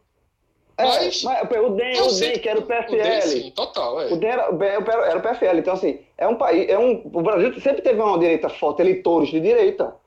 Sabe? E assim, só que aí, em Bolsonaro em 2018, ele conseguiu é, é, é, mirou o antipetismo ali, juntou um monte de coisa, um bala de gato e, e, e foi. Mas assim, isso se diluiu. Esse, esses votos se diluíram. O enfraquecimento do, do, da extrema-direita bolsonarista ela está diretamente ligada ao, ao, a, ao DEM, por exemplo, a esses partidos de centrão se fortalecerem nessa, nessa eleição. E é por isso que Bolsonaro está tão preocupado, porque ele sabe que ele está perdendo voto. Bolsonaro não está perdendo voto para a esquerda, ele não perde voto para a esquerda, a esquerda é a esquerda. A esquerda é ele está perdendo voto, ele está perdendo os eleitores deles para esses partidos de centrão. E o centrão, muito safo, políticos, que, na, de, políticos de carteirinha, enxergaram o tabuleiro. E esse, esse, e aí... esse chegaram lá mesmo, ó, gente não precisa de Bolsonaro não, porra. A gente vai precisar do quê? Bolsonaro pra quê? Exatamente, esse vai ser. Bolsonaro vai talvez tenha ficado descartável, totalmente. totalmente. É só para fazer um ajuste aqui, uma correção, que eu falei que o PT continuaria sendo o principal força da esquerda, mas eu cometi um erro aqui em quantidade de cidades. Não, tá, o PDT tem muito mais prefeituras do que o PT, e se a gente considerar o PSB esquerda, também está bem na frente do PT, tá? Só para mostrar, porque hoje até circulou nas redes sociais um, um, uma leitura de que o PT não foi derrotado nas eleições, mas assim, o cara conseguiu ser mais fire do que. Na verdade, eu não, não. posso nem chamar de fire, porque fire tem que ter um conteúdo. O cara não. Ele distorceu a realidade, eu vi. É, ele distorceu é. a realidade. Ele, ele considerou um resultado para a Câmara Municipal do Rio de Janeiro, superdimensionou e tratou como como e mais relevante. quantidade de votos, por exemplo, São Paulo, Isso. Suplicy foi o mais votado, mas, pô, Suplicy... É, é, ele tá super, supervalorizou as câmaras ali do Rio São Paulo Exatamente. e só. É. Mas se você não, pega aqui... O, o próprio PT foi para uma estratégia esse ano, já que estava, vamos dizer, morto, sepultado pelo, pelo, pelo peso que se tem, de tentar criar como se fosse uma base para daqui a dois anos, quatro anos. Então eles lançaram muitos nomes novos, poucos com, pouco competitivo, mas para dar até visibilidade a esses nomes, para que possa haver uma renovação no partido e futuramente ele possa de novo estar tá concorrendo. Aquele negócio, fui rebaixado, eu vou ter que ir com a minha divisão de base, eu tenho que fomentar de novo, porque meus grandes nomes estão queimados. conversando no, no, no, Nordeste Hub de ontem, a gente conversando, inclusive, com o Vilar, Vilar, e na Bahia, daqui a dois anos, quem vai contra a Semineto? É Jacques Wagner? E ele, rapaz, Jacques Wagner possivelmente não vai ser tirado dessa cartolinha, não, porque é um nome PT mais antigo, um PT mais raiz. Tem que se pensar no nome mais à frente, e Rui Costa já pensa no nome mais à frente, que se for apostar no PT raiz, vai ser implodido de novo. Isso. E aqui o, exemplo de, de, do Recife, né? Só para mostrar em números, a gente mostra o crescimento do PT, tá? 2004, o PT tinha 411 cidades, certo? Essas 411 colocavam o PT como o sexto partido com mais cidades do país, certo? 2004, 411. 2008, o PT foi para 549 cidades, já assumindo a terceira posição no país, ficando apenas a, atrás apenas do MDB, que sempre fez mil e lá lá lá, 1194 em 2008, e do PSDB 787. Ou seja, em 2008 o PT tinha 549 e era o terceiro colocado. Em 2012 saiu de 549 para 630 cidades mantendo a terceira posição, atrás de novo do MDB e do PSDB. Aí ele sofre um corte brusco em 2016, já com o ponto alto do antipetismo. Na verdade, foi ponto alto, o, início do antipetismo, né? pós, pós-impeachment. O PT cai de 630 cidades para 254, um número abaixo de 2004. Tá? Você volta bastante na história. E agora ele perde quase a metade né, dos, dos partidos, dos, das cidades que tinha e cai para 179, e não quase a metade não, perde 30, 30 e poucos por cento do, do, das cidades que tinha e tem 179 é, cidades. Tá? Lembrando que ele tem mais 15 que ele disputa. hoje, ele que já foi terceiro, ele é o décimo primeiro partido em número de cidades. Pô. É muito pouco, né? Assim, alguém olhar para isso, não ter o PT governando nenhuma cidade, Essa nenhuma é capital, é, é, e nenhuma cidade acima de 200 mil. É a velha falta de autocrítica que se tanto fala do PT. É, é, a mesma falta de autocrítica. Você tá diminuindo e você é, é, vende uma realidade ilusória. Que cresceu, que foi bom, não foi, porra. Na verdade, para a esquerda, veja, o PDT fez muito, muita prefeitura e um partido que vem crescendo ainda é pequeno, mas é o pessoal que vai tomando uma, uma dianteira. Sim. Ah, eu, eu botei isso Saiu no Twitter. Saiu de zero para quatro. É, é um partido pequeno, mas, assim, mas vem tomando, e veja, e tá disputando São Paulo. Sim. E, e aí eu vi, eu vi, eu até botei isso assim, que é uma na, na, visão da esquerda é você entender o cenário assim. É óbvio que o protagonismo em número disputa São Paulo não... e eu acho que Belém, né, Cauê? Oi. É São Paulo e Belém, né? Que o pessoal disputa. Isso, Belém, Belém com Edmilson. Belém. É, porque assim, veja só, em quantidade, o PT ainda é maior, porque o PT tem uma história, tal, mas não dá para comparar. Mas em representatividade, em crescimento, em, dimensão, o PSOL, ele vai, aos poucos, ele vai se colocando como um dos protagonistas da esquerda, tá longe, assim, à frente. Tá longe, tá longe. Não, tá longe não é da estrutura partidária. Não. Sim, tá mas, mas de, repre... tá longe. de, não, é de representatividade. Representatividade. Essa é a palavra que eu, que eu acho que está longe, João. O, o, PT tem muito mais representatividade que o PSOL, em várias categorias. Várias. Né? Tem mas, uma estrutura. Mas... Uma estrutura então, enorme. Mas, mas para liderar o movimento esquerdo, é o PT ainda que vai fazer é essa, outra essa coisa. É outra questão. Uma coisa que você está falando é que o, o PSOL está ganhando relevância no debate político nacional. Mas em relação à estrutura, não. Em não, não sei. Não. Eu não tô falando de estrutura, não. Eu tô falando assim de. De representatividade de, mesmo. De levantar. De levantar é, só, são 179 uma... partidos contra é, cidades contra quatro. Sim, eu sei, Isso. mas de, de, liderar uma, um, assim, uma. Se tiver um candidato de esquerda. Eu acho que hoje o, o pessoal tem uma. É bolo, João. A questão, assim, a questão aí é do Oulos. Essa é a grande novidade. Né? Eu acho assim. É, Use Freixo, né? Freixo é um candidato. É, um, é, é não, não, mas estou falando dessa eleição de agora, né? Essa, a, a grande e no Recife, por exemplo, o pessoal foi muito mais relevante que o PT. Foi. Nas, foi. Para vereador. Isso, é. isso. Teve mais votada. Eu, eu, acho assim, que, que é, sobre o PT, Fred, eu acho que o antipetismo ele começa antes de 2016, alguns anos antes de, de 2016. É, 2013, né? É 13 é. com... Isso, exatamente. De 13 para frente é que é, começa forte com a, com, a Lava, com a Lava Jato, né? E daí, daí para frente é, é, fica, fica bem tensionadas as coisas até o golpe, né?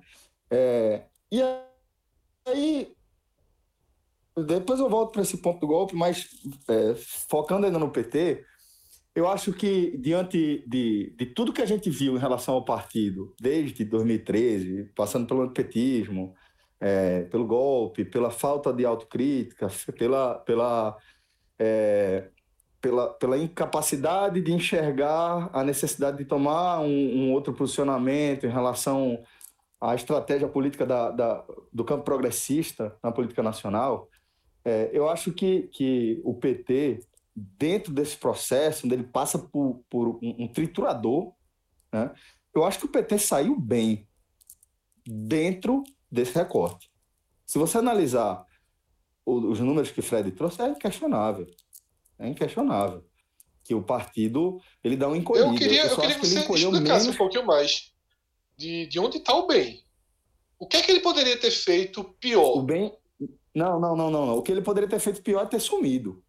Eu acho Mas que como é que ninguém um desaparece, né? Mas ninguém nenhum partido que... no, no, no, histórico dos anos, por exemplo, Cauê citou aqui o encolhimento do DEM. Lembra que Cauê falou? A gente debateu aqui é, sim, há pouco sim, tempo. Sim.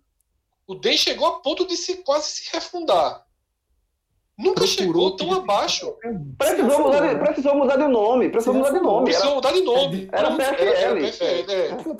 Ele nunca chegou. É disso que eu tô falando, Fred. Sim, mas ele nunca chegou tão baixo quanto o PT chegou em número de cidades. Mas ele nunca ou em número de pessoas governadas ou em desempenho capitais. Passou, Fred. É isso que eu estou dizendo. Foque nessa questão. Sim, eu o, sei. O PT sim, sofreu uma desconstrução ao longo dos últimos sete anos. Mas essa, é... certo? Ele... Mas essa desconstrução ela ficou. Ela ficou. Ficou, mas entendo o que eu estou querendo dizer, Fred. Vou voltar a falar. O que o, o, o, o, na frieza dos números que você trouxe, é claro que o PT está encolhendo. Entretanto... Não, acho que é, não acho que é só na frieza dos números, não. Tá? Não acho que é só nas friezas dos números, não. É representatividade. É quinto lugar, é, é quarto, quinto, sexto lugar em São Sexto, sétimo lugar, sei lá, quinto, sexto, sétimo, perdendo para a Mamãe Falei, em São Paulo. É, é, levando quase quatro vezes menos votos na Bahia, que é um lugar onde o PT tinha força. Tá? Minas Gerais inexiste. Sabe? Eu estou falando só das grandes cidades. Veja só, o PT deixa, foi deixa terceiro, só conseguiu. Concluir, Fred. Tá. Eu tá. tô deixando tu falar um tempão aí para tentar é, okay, fazer a minha okay. argumentação aqui, tá? É, vou voltar a falar. Na frieza dos números, é inequívoco que o, que o PT encolheu bastante. Na prática também. Óbvio que na prática também. O que eu quero dizer é que, para tudo que o partido sofreu desde os últimos sete anos, por decisões cometidas pelo próprio PT e por outros, outras, outros personagens da política nacional, eu acho que o PT poderia ter sido ser completamente inviável. O PT podia ser é, é, tóxico. E para o campo progressista ainda não é. Porque mesmo o Boulos, é, que é a grande surpresa aí da esquerda em relação ao fato de ser o pessoal, de ser quem é, tá no segundo turno em São Paulo, Boulos, ele tem a bênção de Lula. Boulos tem a bênção de Lula. Tato, eu vejo muito mais como esse movimento de renovação ali, de o partido Pensa cautelosa, tá? Nenhum, porque tem os movimentos sindicais, tem os compromissos dele. Oi? Uma bênção cautelosa, sem trazer Lula para foto, sim. Sem trazer Lula para o guia. Sim, sim. Não, mas o que eu quero dizer é que quem está do lado de Lula apoia Bolos. Quem está com Lula está apoiando, vai, vai sem apoiar a menor Boulos, dúvida, é, sem a é, menor é, naturalmente. Sem organicamente. É isso que eu estou querendo dizer. É isso que eu estou querendo dizer. Há uma benção de Lula em relação a Bolos. E isso é muito representativo. Se Bolos não tivesse esse abraço, certo? Não tivesse esse suporte do PT, que eu continuo achando muito grande em relação à estrutura, tudo aquilo que a gente tinha falado. Um partido que ficou tantos anos comandando o país e que chegou ao tamanho que chegou, que você descreveu, ele mantém uma estrutura de forma residual por um tempo. Por um tempo. E o que eu acho que está acontecendo, o movimento que eu acho que pode pode estar tá acontecendo aí em relação ao PT, é esse de enxergar que vai ser necessário fazer uma transição. E eu acho que começou a se fazer essa transição. Eu acho que ele começou a fazer essa transição, mas está muito longe. Está muito é, longe. Para mim, pronto. na prática, o PT ele atrapalha mais o campo progressista do que ajuda. Não, concordo. Esse, o que eu acho. É, sobre... Sim, pode falar. Não, só sobre essa transição, eu acho que, na verdade, a gente está quase que falando de Marília Reis. E talvez é, da segunda colocada de Salvador é delegada. Não, Major Denise. Sobrenome? Major Denise. Como? Major Denise. Major, Major, Denise. Major, é, Major Denise, exatamente. É. É, que é uma figura nova, conseguiu ter uma campanha de recuperação ali, mesmo terminando com três vezes menos votos do que Bruno Reis. Mas ok, é um nome novo. Mas, por exemplo, é, no Rio de Janeiro foi Benedita, que não é um nome novo. Mas o próprio Bruno Reis também tem que analisar isso de forma peculiar, né? Sim, sim, sim. Então, assim, o nome novo, sim. novo mesmo, o quadro novo que trouxe um, um, um, um resultado foi Marília Reis. E tem os quadros interessantes, Mas são os quadros transição... do Nordeste, né? Os quadros do Nordeste é que são bons do PT. Sim. Trans... Que são moderados, transição... Rui e Camilo. A transição que, que eu me refiro, Fred, concordo com você em relação a nomes mesmo, são esses que você citou. É, de novo, novo, novo vai ter, vai ter, de fato, vai ter Marília, né? Mas tem esses outros quadros que você falou, mas a transição a que eu me refiro é a transição de forma é, é, é de como está enxergando a estratégia política também, né? É de, de dar uma recuada nessa necessidade de estar tá dentro do protagonismo. É, esse, aqui, que... esse aqui é o grande dúvida. É, né, exatamente, exatamente. Aí é dessa transição que eu estou me referindo. É, é, tentar entender como o PT vai é, disponibilizar e se vai disponibilizar essa estrutura que eu estou me referindo, de ainda se manter relevante, relevante, de ainda ter muita representatividade dentro de muitas categorias, se ele vai e como ele vai disponibilizar essa estrutura para o campo progressista, para é, uma eventual estratégia de, de alinhamento ali, né? É, é, eu acho que as próximas observações que a gente tem que fazer são essas em relação ao PT. Aí, em relação ao golpe, só para fechar aquela, aquela outra ideia, é, que, que é, de enxergar também de forma incontestável aí o, o, esses partidos de centro, MDB, DEM, PSDB, como vitoriosos aí nessa eleição, e aí falando mais especificamente do DEM e do, do MDB, é, que são partidos que estão é, intimamente ligados com ali a construção do discurso antipetista, de forma mais concreta ali dentro da política nacional, é, diretamente ligados ao golpe, né? não só com o personagem, mas tipo planejamento, aquele negócio de, de né? o grande acordo nacional tal, é, e que agora seguiram aliados a Bolsonaro e que agora seguem é, como, como é, grandes protagonistas, talvez as maiores forças deste recorte da nossa política. Então, é também enxergar que é, esses partidos que hoje estão meio que fazendo essa transição de uma extrema direita, né, momento muito difícil ali que a gente viu. De, não não que, que, que a extrema-direita esteja eliminada, muito pelo contrário, está no poder, na, no poder federal. Né?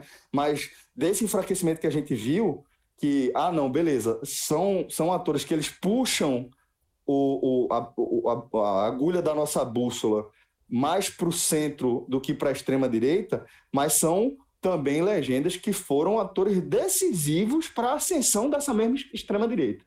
É, também não é, mas aí, é, Aí a gente vai para choque de visões, né? Porque é, também vai haver a visão de que o PT faz parte. Total. É, total. Né, de, de, que também é um dos que abriu a porta para essa extrema-direita. Eu acho que, que só para pontuar duas coisas, eu concordo com parte da sua visão ali, com a conclusão da sua visão eu concordo, mas não concordo com o início quando, quando considera que foi um resultado positivo de alguma forma, porque eu, eu realmente não consigo encontrar nada não, positivo. Não, acho que foi positivo. Não acho que foi positivo. Acho que o resultado é negativo na prática. Agora, não, mas que você disse acho... de uma de que alguma que coisa ficou minimamente bem. É, que termina pronto. minimamente bem. Pronto. Foi isso que eu, eu disse. Eu, é, eu acho que, que o que eu imaginava, o que eu imaginava a essa altura, Fred, era um partido nanico, É, mas eu, é porque esse aí eu não vejo como, porque assim como o Bolsonaro tem fiéis seguidores cegos, o PT também tem. E a gente sabe disso. Tá? E a gente sabe disso. Os mas votos mais intactos, isso, né, Fred? É, não, mas também tem. Então não vai acabar porque também tem. Votar intacto nesse primeiro turno em São Paulo é um pouco disso. Colocar é. em risco o segundo a, turno a de bolos. Total, total. É, é, um pouco absurdo. disso. É, é, é, um pouco disso. E assim, é... então eu não vejo muito como saiu minimamente bem, não. Eu acho que talvez mais uma porrada na cara faça com que se abra os olhos para daí sim encontrar um caminho para quem sabe em 2022 começar a sair. O que eu acho que começa a acontecer, e aí é o único ponto que eu vou trazer que em uma ou outra cidade, como Recife, outras questões já parecem mais fortes que o antipetismo. Eu acho que essa é a grande vantagem. Há dois anos atrás, o antipetismo era o maior sentimento político do país. Muito maior do que o que Bolsonaro criou. Muito, muito. muito. Talvez hoje o antibolsonarismo já seja maior que o antipetismo. Talvez. Possivelmente. Não, não cravo. É, também não, não cravo, não, mas então, possivelmente. No Recife, no Recife, a vontade de quebrar a, o poder do PSB já me parece equivalente ao antipetismo. Já me parece equivalente. Por exemplo, eu acho que no primeiro turno das eleições do Recife, duas coisas colaram. Colaram. Uma, a, tudo contra a Patrícia, né? As mensagens lá e o apoio a Bolsonaro colou nela, ela acabou. E a história de príncipezinho para João Campos. Esse. Foram, foram os dois discursos de adversários que colaram. E Mendonça não colou nada, e Marília não colou nada. Porque o antipetismo já existe e meio que ninguém foi lá reforçá-lo. Talvez e João ela, agora. ela também é, é, se apresentou meio descolada. Escondeu ao máximo, começo, só né? na reta final que é, trouxe. Quando ela né? foi cobrada pelo partido, é que ela começou a utilizar mais os elementos da, da, da legenda. Mas Isso. ela também se chega mais descolada. E agora ela precisa ter frieza para. Fala, cara. Desculpa, até reforçando nisso, a rejeição dela é bem inferior que a de João, Sem era dúvida. bem inferior que a delegada e era bem inferior que a de Mendonça. Então, até um pouco nisso. O antipetismo não, não era muito enxergado em cima da figura dela. E a rejeição de João não é de João, né? A rejeição de João é do PSB que governa o Estado, o governo tem a, tem a prefeitura há É. oito anos. É, E, a questão, que mas, tem, mas tem a rejeição Príncipezinho, 26 anos. Pegou, pegou. Veja. É, também, chato. também tem isso. Aquela Pegou. foto enjoada, aquela foto enjoada com a raiz, é, Marília é, tirando a faca da mão de João pra É, cortar veja o só, é, pegou. Isso, isso vai ser uma das coisas do segundo, uma das tônicas do segundo turno aqui, vai ser ele tentar nos debates, né? Na campanha, desconstruir. evitar, né? Provavelmente ele vai evitar ao máximo os debates, né? Não, mas no, no segundo turno não tem como evitar sem ele ser o prefeito. Já ele teve vai pra um, inclusive já É. é, vai ter. Já Não, tem ele dois vai para todos. Ele vai para todos, é. Ele foi para todos que foi marcado. É, ele vai ter que ir, tem, exatamente. Ele não tem, não tem margem nenhuma para não ir. Na verdade, assim, ele precisa ir. Exatamente. Se ele não for, corre Ele o precisa ir. risco. Corre o risco dele perder a eleição. Por quê? Porque é isso que eu falei. É, O quanto tem de estratégia nacional no voto? A gente fala sempre por um lado, né? A gente sempre fala pelo lado de derrubar Bolsonaro. Tá? Pelo, por exemplo, eu votei no primeiro turno, minha, minha missão está concluída no Recife. Minha missão no Recife está concluída. Meu grande objetivo para a eleição 2020 era que o Recife não se tornasse um palco de diálogo com Bolsonaro. De diálogo. Tá? De diálogo. Muito, o que dirá de apoio. Eu acho que isso aí está resolvido. Tá? Teremos no Recife uma cidade que Bolsonaro não visita o prefeito se vier para cá. É isso que eu quero. Eu quero que. Ah, eu vou lá no Recife hoje, beleza. Vai andar com o Capitão Meira e com Patrícia aí no Jeep e pronto. Não vai inaugurar a obra do lado do prefeito, como ele não inaugura é, é, é, do lado do governador aqui, como não inaugura do lado do governador da Bahia. É sem diálogo. Então, a parte foi vencida. Agora, se você olhar pela estratégia tá, de um bolsonarista, e já existem alguns citando isso, tá? O que é melhor para um bolsonarista? Bolos vencer em São Paulo ou Covas vencer em São Paulo? Muito melhor para ele Bolos vencer. E Bolos vencer em São Paulo não traz nenhum fortalecimento dos maiores adversários de Bolsonaro. Porque Bolos não é um grande adversário de Bolsonaro. E nem o PT. Na verdade, na verdade, o PT é um adversário dos sonhos de Bolsonaro. O que seria péssimo para Bolsonaro é Dória sair fortalecido. Então, você já via algumas figuras bolsonaristas sugerindo voto em bolos. Não por qualquer traço ideológico com bolos, mas por uma estratégia visando 2022 de tentar trazer uma derrota para Dória. Mas essa migração de voto é muito difícil, velho. É, mas até porque, quem, até porque... quem vai pensar estrategicamente. Mas, é, mas, mas, até porque a galera os do líderes, não, não mas pensa desse... líderes, não... Mas já estão é. falando, João. Não estou aqui. Veja só, aquele, aquele que grava aquele Paulo Cogos, Bolos, Cogos, sei lá, aquele menino maluco, sei lá. Não sei explicar Pô, ele, não. Mas aí tu tá dando Paulo um Cogos. Assim eu sei, é. tu tá dando uma é, dê outro exemplo, porque tu tá dando um, um cara Mas tem não sei quantos mil seguidores, cara, você tá ligado? É, é, pô, isso não quer dizer nada, não, porra. Em muitos casos, é, assim. Mas... Veja só, veja só, eu concordo com muito você fala. Essa sua visão de que Bolsonaro está sugerindo, aí tu traz esse cara, assim, tu trouxe, tu trouxe, tu trouxe um exemplo de um cara que nem vai nem vem. Não, exatamente, claro, porque veja só, dos que vai que vem, é o que eu não, falei. Veja, eu tô resumindo, prim... não acho que não acho que vai ter nenhum bolsonarista dizendo ou sugerindo que é melhor. O cara internamente o cara pode, internamente o cara pode até achar isso, mas não acho dificilmente alguém vai ficar externando isso. É, primeiro, primeiro, é que... de, primeiro denota medo. Não é, não é muito a desse Verdade, perfil. Sim, não é, é, muito a desse perfil de, de mostrar. Porque, tipo, por que tava de bolos? Porque tá com medo do outro? Não é muito o perfil desse pessoal, não. Então, é, tem que ser exatamente um maluco para dizer um negócio desse. O, os bolsonaristas mas do, do, que fazem parte do núcleo, eu, assim, me, me desculpe, mas eu não consigo imaginar nenhum deles é, sugerindo que isso seja melhor. Ah, é melhor Bom, eu, acho, eu, eu, eu, acho, eu, acho que, eu acho que Covas ele vai ter muito o voto envergonhado, né?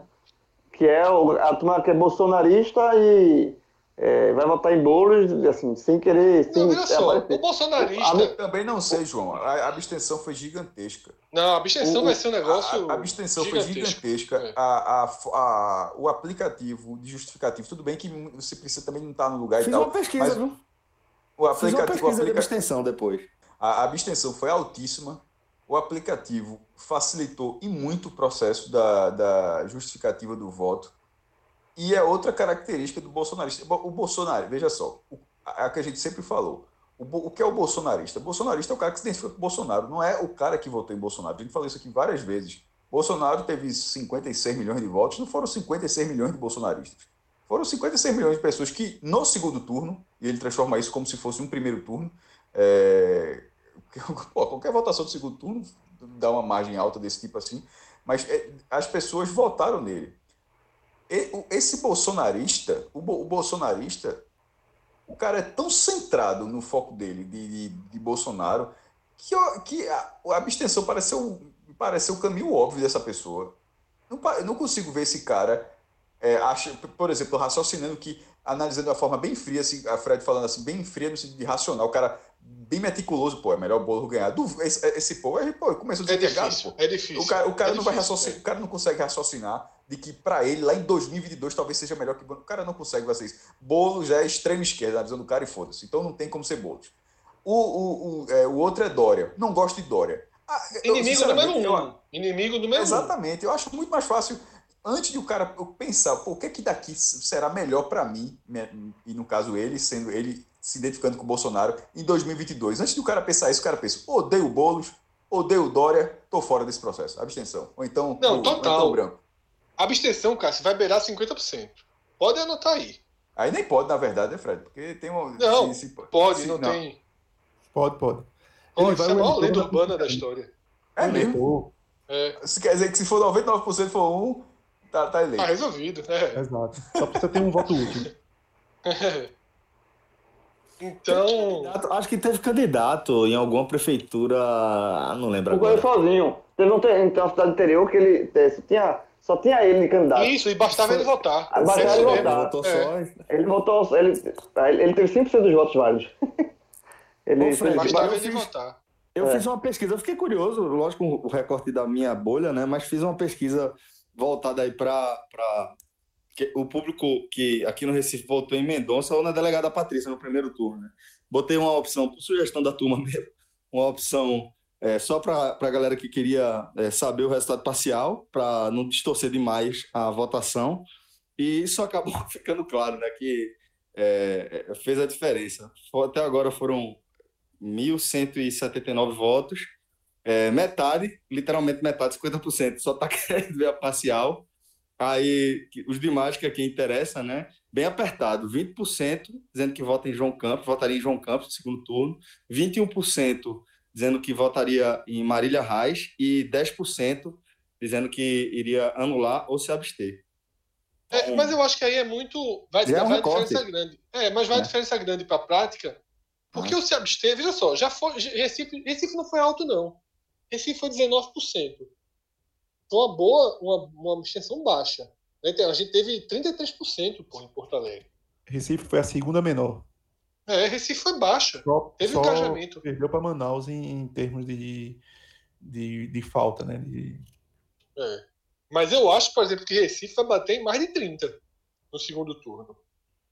Vai, vai ter muita. Vai aumentar muito. E eu acho que, tipo, São Paulo, não, não tô de cabeça, acho que foi 23% São Paulo. Tô vendo de tô falando de cabeça. 23, 25. São Paulo, para mim, vai bater 40 alto, assim. Porque. Pernambuco foi quanto? Foi quanto? São Paulo, São Paulo 29. São Paulo 29, né? Vai bater em mais 29, de 40. Recife 20. E a menor foi em Manaus 18. Ô, Fred, veja, veja só. É, é, um, um olhar só, sabe? É, se Recife foi 20 e aqui eu estou contando mais 10, 10% é, que teriam votado no primeiro turno, né? Em, em Mendonça ou delegada Patrícia, mas é, é 10% desse núcleo, não 10% do todo, né? Como é? Sim, sim, não, sim, sim. É, não. Mas sim, ah, sim, é veja só, aqui vai dar mais de 30. Vai, vai, vai veja só, vai, vai dar vai, mais de 30. Vai, vai. vai. Sempre aumenta no segundo se turno. Já deu 20%, se já deu 20% na, na, no primeiro turno, vai dar muito mais. É, é isso, porque, é porque, porque, porque, imagina, é, porque não é, veja, não é uma situação fácil para o eleitor de Mendonça ou da delegada poderia, escolher poderia não. Até diminuir. Não é, não. É, poderia até diminuir. Ou você escolhe manter o PSB, ou você escolhe votar no PT. Para esse eleitor, é, meu amigo, é a, a situação Olha só, eu acho que. Eu discordo um pouquinho. Eu acho que a maioria deve ir João. Marília vai ter que. Não, eu acho também, cara. Eu acho também. Eu acho também. Mas, mas assim, mas é uma situação chata. era pequena, mas. É. Vai ser pelo partido. Essa, essa, é, no Recife, é, eu, eu, eu até tuitei isso ontem, e a minha impressão é de que é um segundo turno de, de, de uma luta contra a rejeição de partido, não de candidato. A, a, reje, a rejeição vai ser, talvez, a de João Campos, por ser inexperiente demais e ser, ser, simplesmente um sobrenome nesse momento disputando a prefeitura, já, já é deputado federal, mas também foi deputado federal pelo sobrenome, não por todo um trabalho político por trás.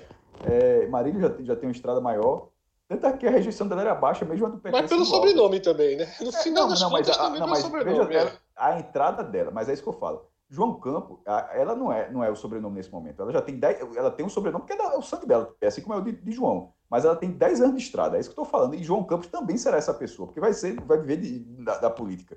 Mas ele não é nesse momento, ela já é. Ela tem, ela tem uma vida política por trás. Tem um sobrenome e a vida Concordo. política por trás. Inclusive tem um posicionamento tem... de rompimento, é, né? Que deu muito João peso a ela. Só tem basicamente, na minha opinião, só tem um sobrenome. Um só tem o sobrenome, o outro tem sobrenome e uma vida política. Mas eu acho que a rejeição mesmo tá, é, talvez seja mais pelo partido do que, do que sobre os dois. Porque não, não vejo assim tanto sentido do Recifense de, de rejeitar a. Como, se, como aconteceu, por exemplo, com, com a delegada, que foi por uma. É, foi pelo abraço do presidente, foi pelas frases no Facebook sem pedir desculpa, sem reconhecer nada. É assim, aí, aquilo criou rejeição na figura, não no partido. No, muita gente sabia nem qual era o partido dela, pô.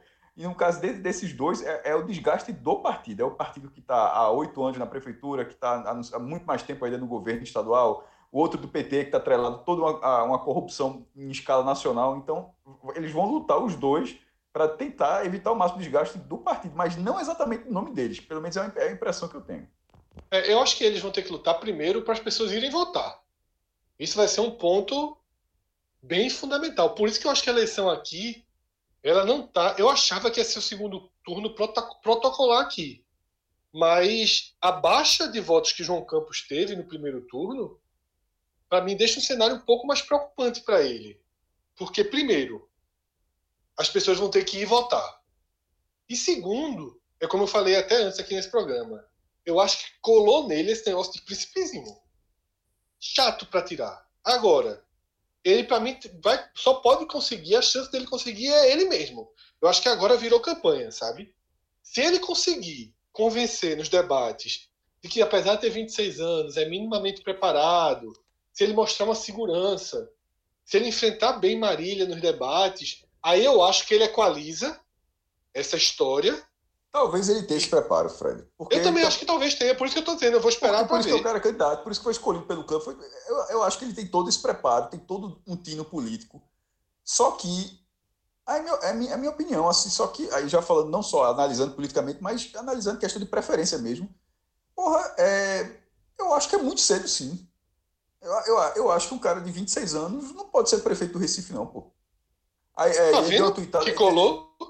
É isso que eu tô falando. Esse mas pensamento não é só seu, não, Mas eu estou falando da idade. Eu estou, não estou falando... É, então. Falando, mas não é só é seu, é de muita gente. Mas, é mas não é questão gente. de colar. É que, é que podia, podia, ser um, podia ser qualquer outra pessoa. Não, não nessa, e, né, e, e, se fosse qualquer outra pessoa, nem estava no segundo turno.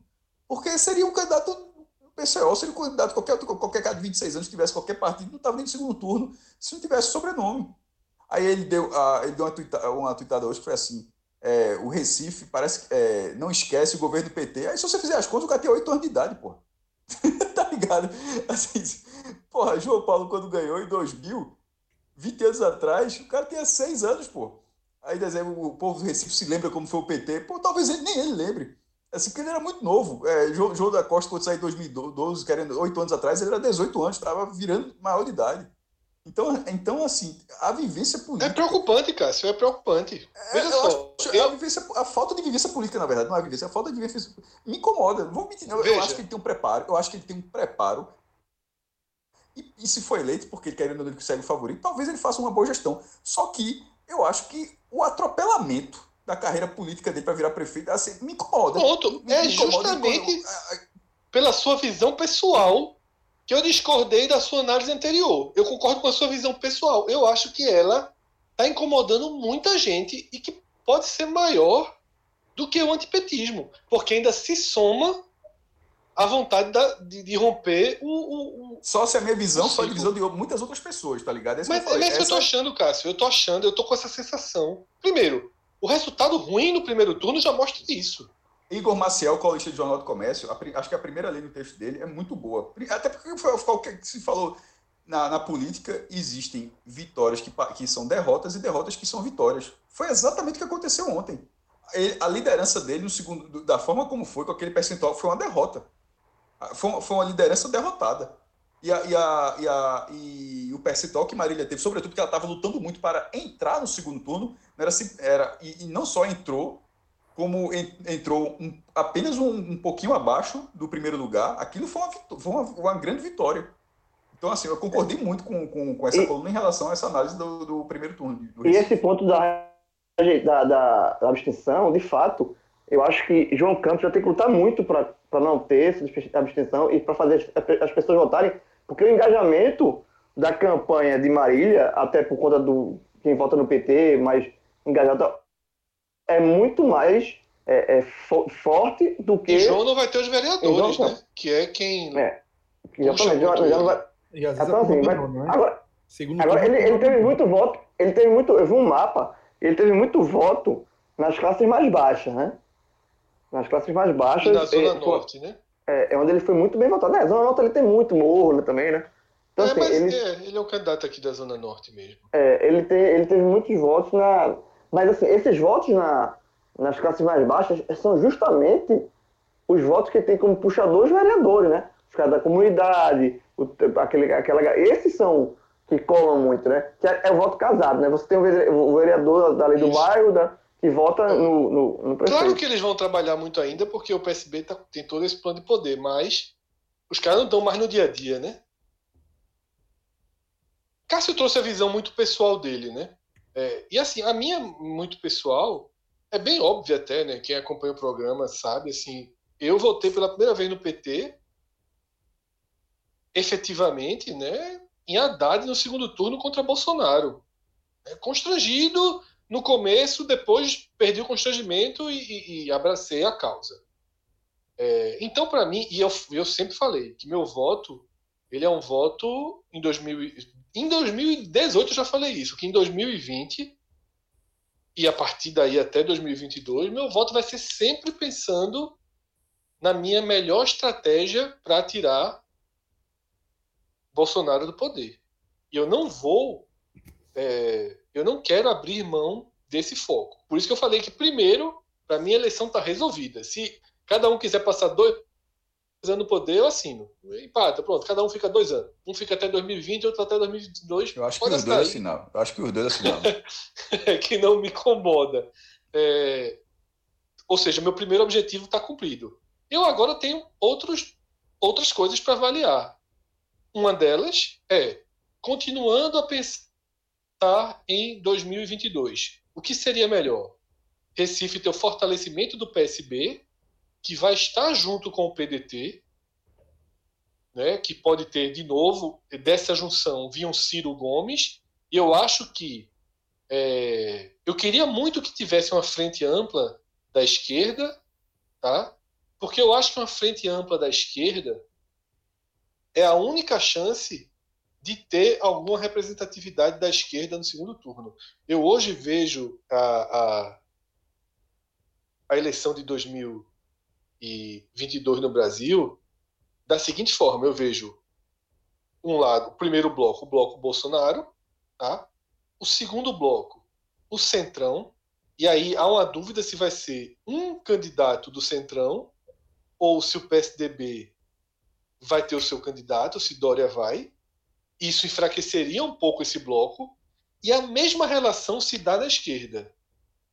A esquerda vai ter uma frente única, que seria, por exemplo, Ciro barra um vice do PT. O PSB aceitaria, por exemplo, essa composição, ele ficando de fora.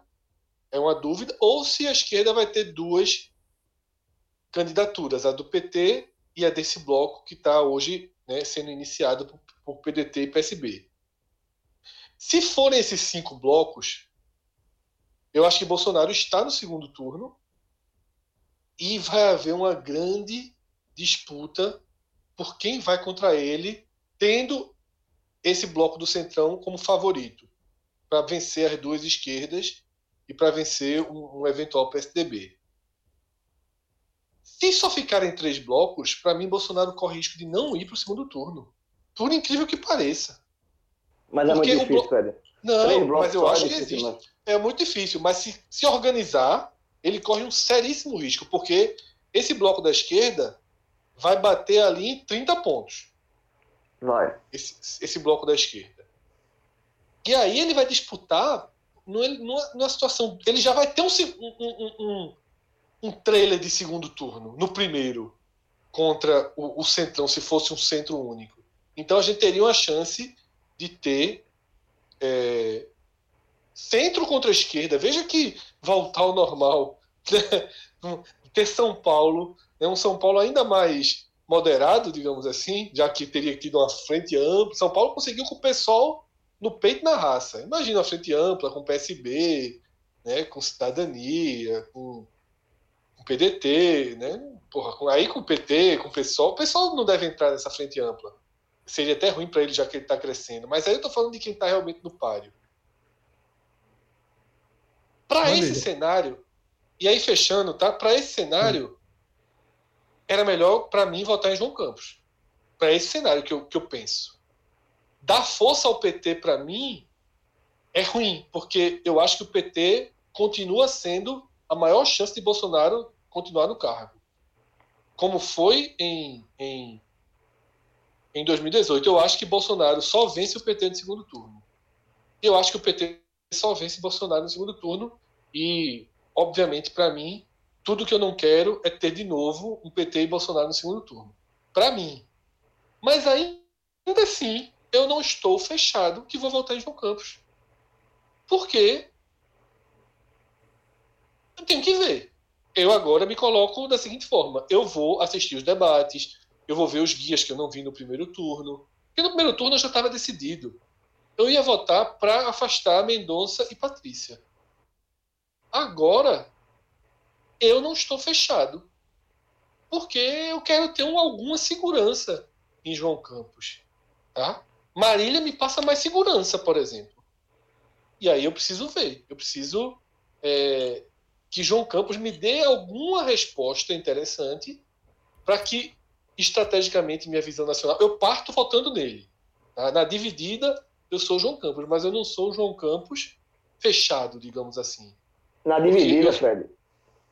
Vai falar, para concluir. Não, só para dizer isso, porque na dividida eu não sou exatamente João Campos. Na dividida eu sou a defesa de um cenário de uma frente ampla de esquerda em 2022. E para mim essa frente ampla ela fica mais possível se o PT tiver menos força e a partir dessa menor força dele ele aceite compor, né, sem ser o, a cabeça de chapa. Na minha na dividida, Fred, para mim, para mim e Cássio, a eleição acabou, né, Cássio? Já foi definido, Olinda já definiu no primeiro turno, a gente não volta mais não. Eu tô, eu tô Vou ficar só de. É, tu foi votar, João? Tu foi votar. Fui, eu não iria nunca votar. se tivesse Fui votar. Fui votar. Não, porque fui votar também, porque aproveitei, porque fui visitar meus pais, tá? Mas como é Marinho. É, foi importante, João, tu dizer isso, que nesse caso, Aí. esse escolhe ou morre. Eu posso dizer tranquilamente, veja só, nesse caso eu não tenho como morrer se eu não escolher, porque eu não voto é, nisso. Não, não, não tem voto, é, não vou, não vou, eu vou ficar só de camarote é, assistindo. É. É, eu fui votar porque eu visitei meus pais, aproveitei para visitar meus pais. Mas voltei. É, o, é, é, o, meu sentido de votar em Olinda, embora tenha justificado. É o meu sentido de votar em Olinda é olhar Olinda, dar uma olhadinha, eu gosto. Mas eu acho que no Recife tem um elemento fundamental que volta ao início de todo esse papo da gente, que é como será a disputa nos bastidores. Se for uma disputa, vamos dizer que limpa no campo de ideias, é uma coisa. Se for para a guerrilha, aí o, a, a, decisão pode tomar um rumo inimaginável, porque a gente não sabe o, o, as cartas que se tem nas mangas de um contra o outro. Então, talvez é, quebre um pouco certas narrativas, se, se até novos elementos entrarem nessa disputa. Porque a gente sabe que, por exemplo, tem um Antônio Campos aí, que é irmão de Eduardo, e que carrega um rancor grande da, da família e do PSB. Então a gente não sabe até que ponto ele pode Só entrar fala com disputa. Ana. Só fala com a mãe. Exato possivelmente a avó também não vai querer que imploda a candidatura, queira ou não queira, é seu neto, né? Então, mas a gente fica diante do, de, de, certos imponderáveis de um lado e do outro, que a gente precisa saber se o jogo vai ser jogado só dentro do campo ou se esse bastidor vai correr solto. Porque... Cauê, tu que conhece as campanhas, Sim. tu acha que isso pode ser conversado ou não? Eu acho, eu acho que não é que seja conversado mas eu acho que vai, eu acho que vai ser muito naquele do não medido. Isso. É, não mas tu não, vê a, tu não vê a possibilidade da turma sentar e conversar não, né? Não, eu acho que não. Apesar que tem muito petista de dentro da da campanha de, do PSB, né? A gente sabe. É, os, como é, a melancia não, como é? Do reino, queijo, do reino, queijo do reino, né? queijo do reino. Vermelho por fora e amarelo por dentro. Então, o fogo amigo dentro, dentro da campanha contra a Marília é gigante, a gente sabe disso. Agora, para ter esse diálogo, eu acho muito difícil. Eu acho muito difícil de, de, sentar na mesa, ó, não vou mexer, não. Talvez vai ser muito disso. Ó, se não tocar, eu também não toco. Não piso na minha feridinha aqui que eu não piso na sua. Eu acho que talvez seja. Talvez tu acha que vai ter o quê? Eu acho que a turma vai. Eu acho que a turma vai para confusão, não vai aguentar não aqui. O meu medo é esse, porque com a delegada foram, né?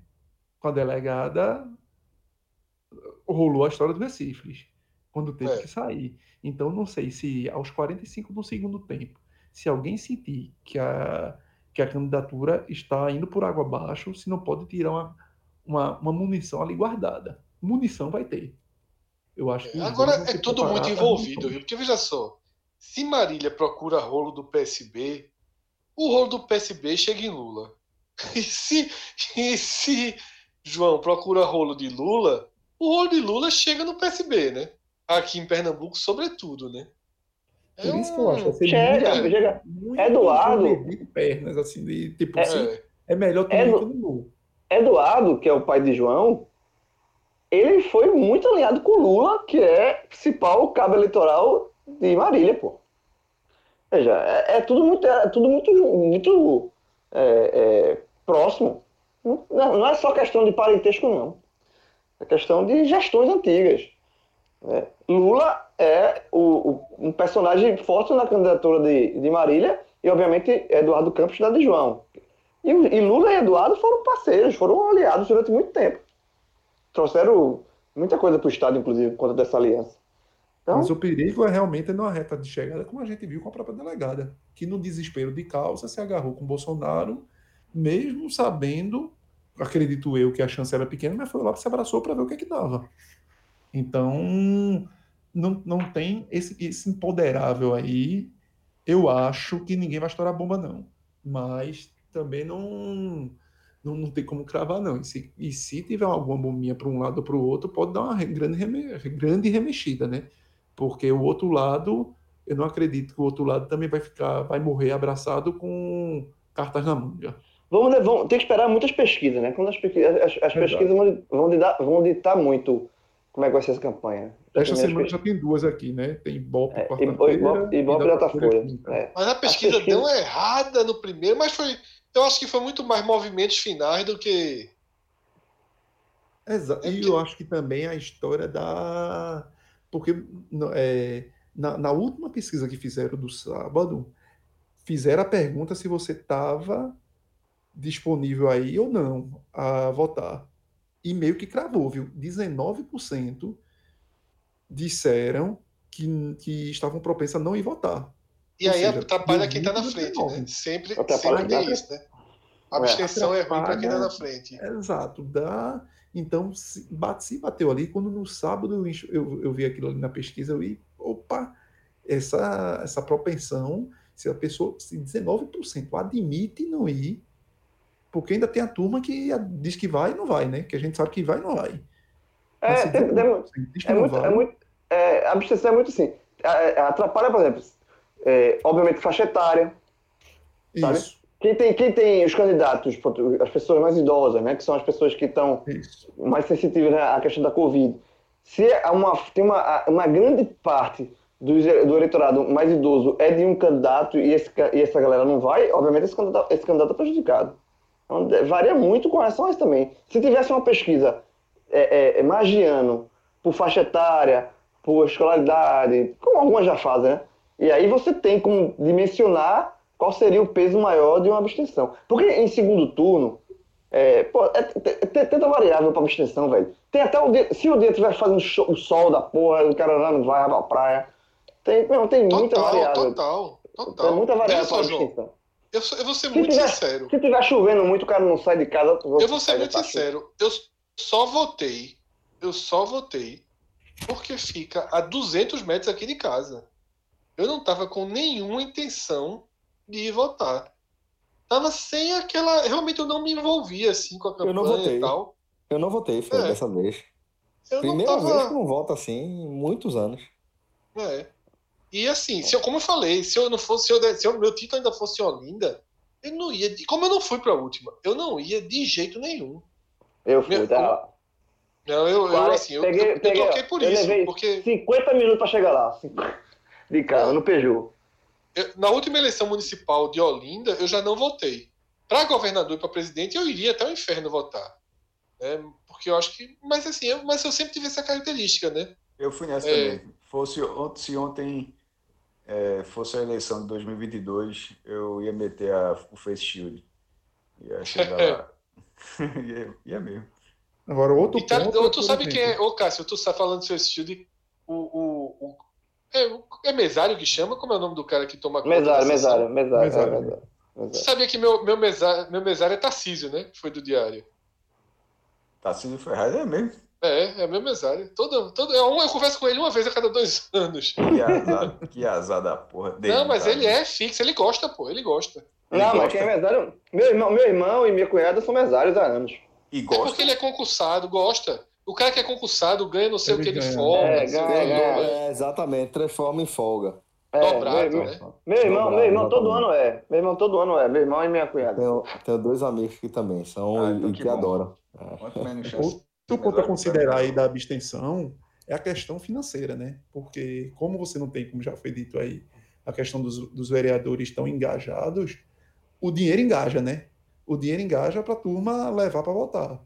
Não é que você vai pagar para o cara votar, mas o dinheiro engaja para tirar o, as pessoas da comunidade, para ir até o dia da, até o, o colégio eleitoral dele, então, isso é outro reforço que quem tem mais dinheiro na campanha leva uma certa vantagem. Quem guardou dinheiro para a reta final leva uma certa vantagem nisso daí. Beleza, galera. Então, dessa forma, a gente vai fechando aqui mais uma edição do H-Menon, né? Fazendo um arremate aí da nosso, do nosso acompanhamento Semana que vem turno. é só água suja, né? Não, Porque esse foi duas é, semanas esse sérias. Aqui, esse aqui foi H-Menon Magalhães, meu irmão. Pelo amor de Deus. esse aqui... Foi H-Menon Magalhães. H-Menon Magalhães. Foi, foi. É, quando, quando, meteu o sobrenome aí, né, mestre? Não, não Agamenon um Magalhães, é. Agamenon Magalhães. Teve um trendzinho, não teve. Não, não, nada, nada, nada, Agora o, o, o, próximo, o próximo vai ser água podre. Água podre o próximo. A turma tá com saudade de. Água não, podre. só. Sim. Ó, esse aqui é H, Cássio, esse aqui foi Agamenon Magalhães. O outro vai ser somente H. O outro vai ser somente H. Só H. Só H. H. É, Beleza, galera, tranquilo. Vamos, vamos esperar aí para ver como é que vai ser esse programa. Valeu demais a companhia, valeu a resenha. A gente deseja valeu. aí um ótimo Só uma duvidazinha para terminar. Hum. O, o, ô, João. Ah, o, quem é maior? Não, não. O Rock 5 é o Rock que não presta, né? Que ele não luta é, mais. É, é, é horrível, é horrível. É o presta, é o pior. Já sou. Todos os Rocks prestam. Não, o Rock 5 não, precisa não. Rock Presta, todos, todos os Rocks prestam. O 5 talvez você não veja, não veja tantas vezes, mas ele é, é importantíssimo porque é o que leva a rock à falência. E todos os rocks depois, o rock. O não, rock ele, é, ele é canônico, ele é canônico.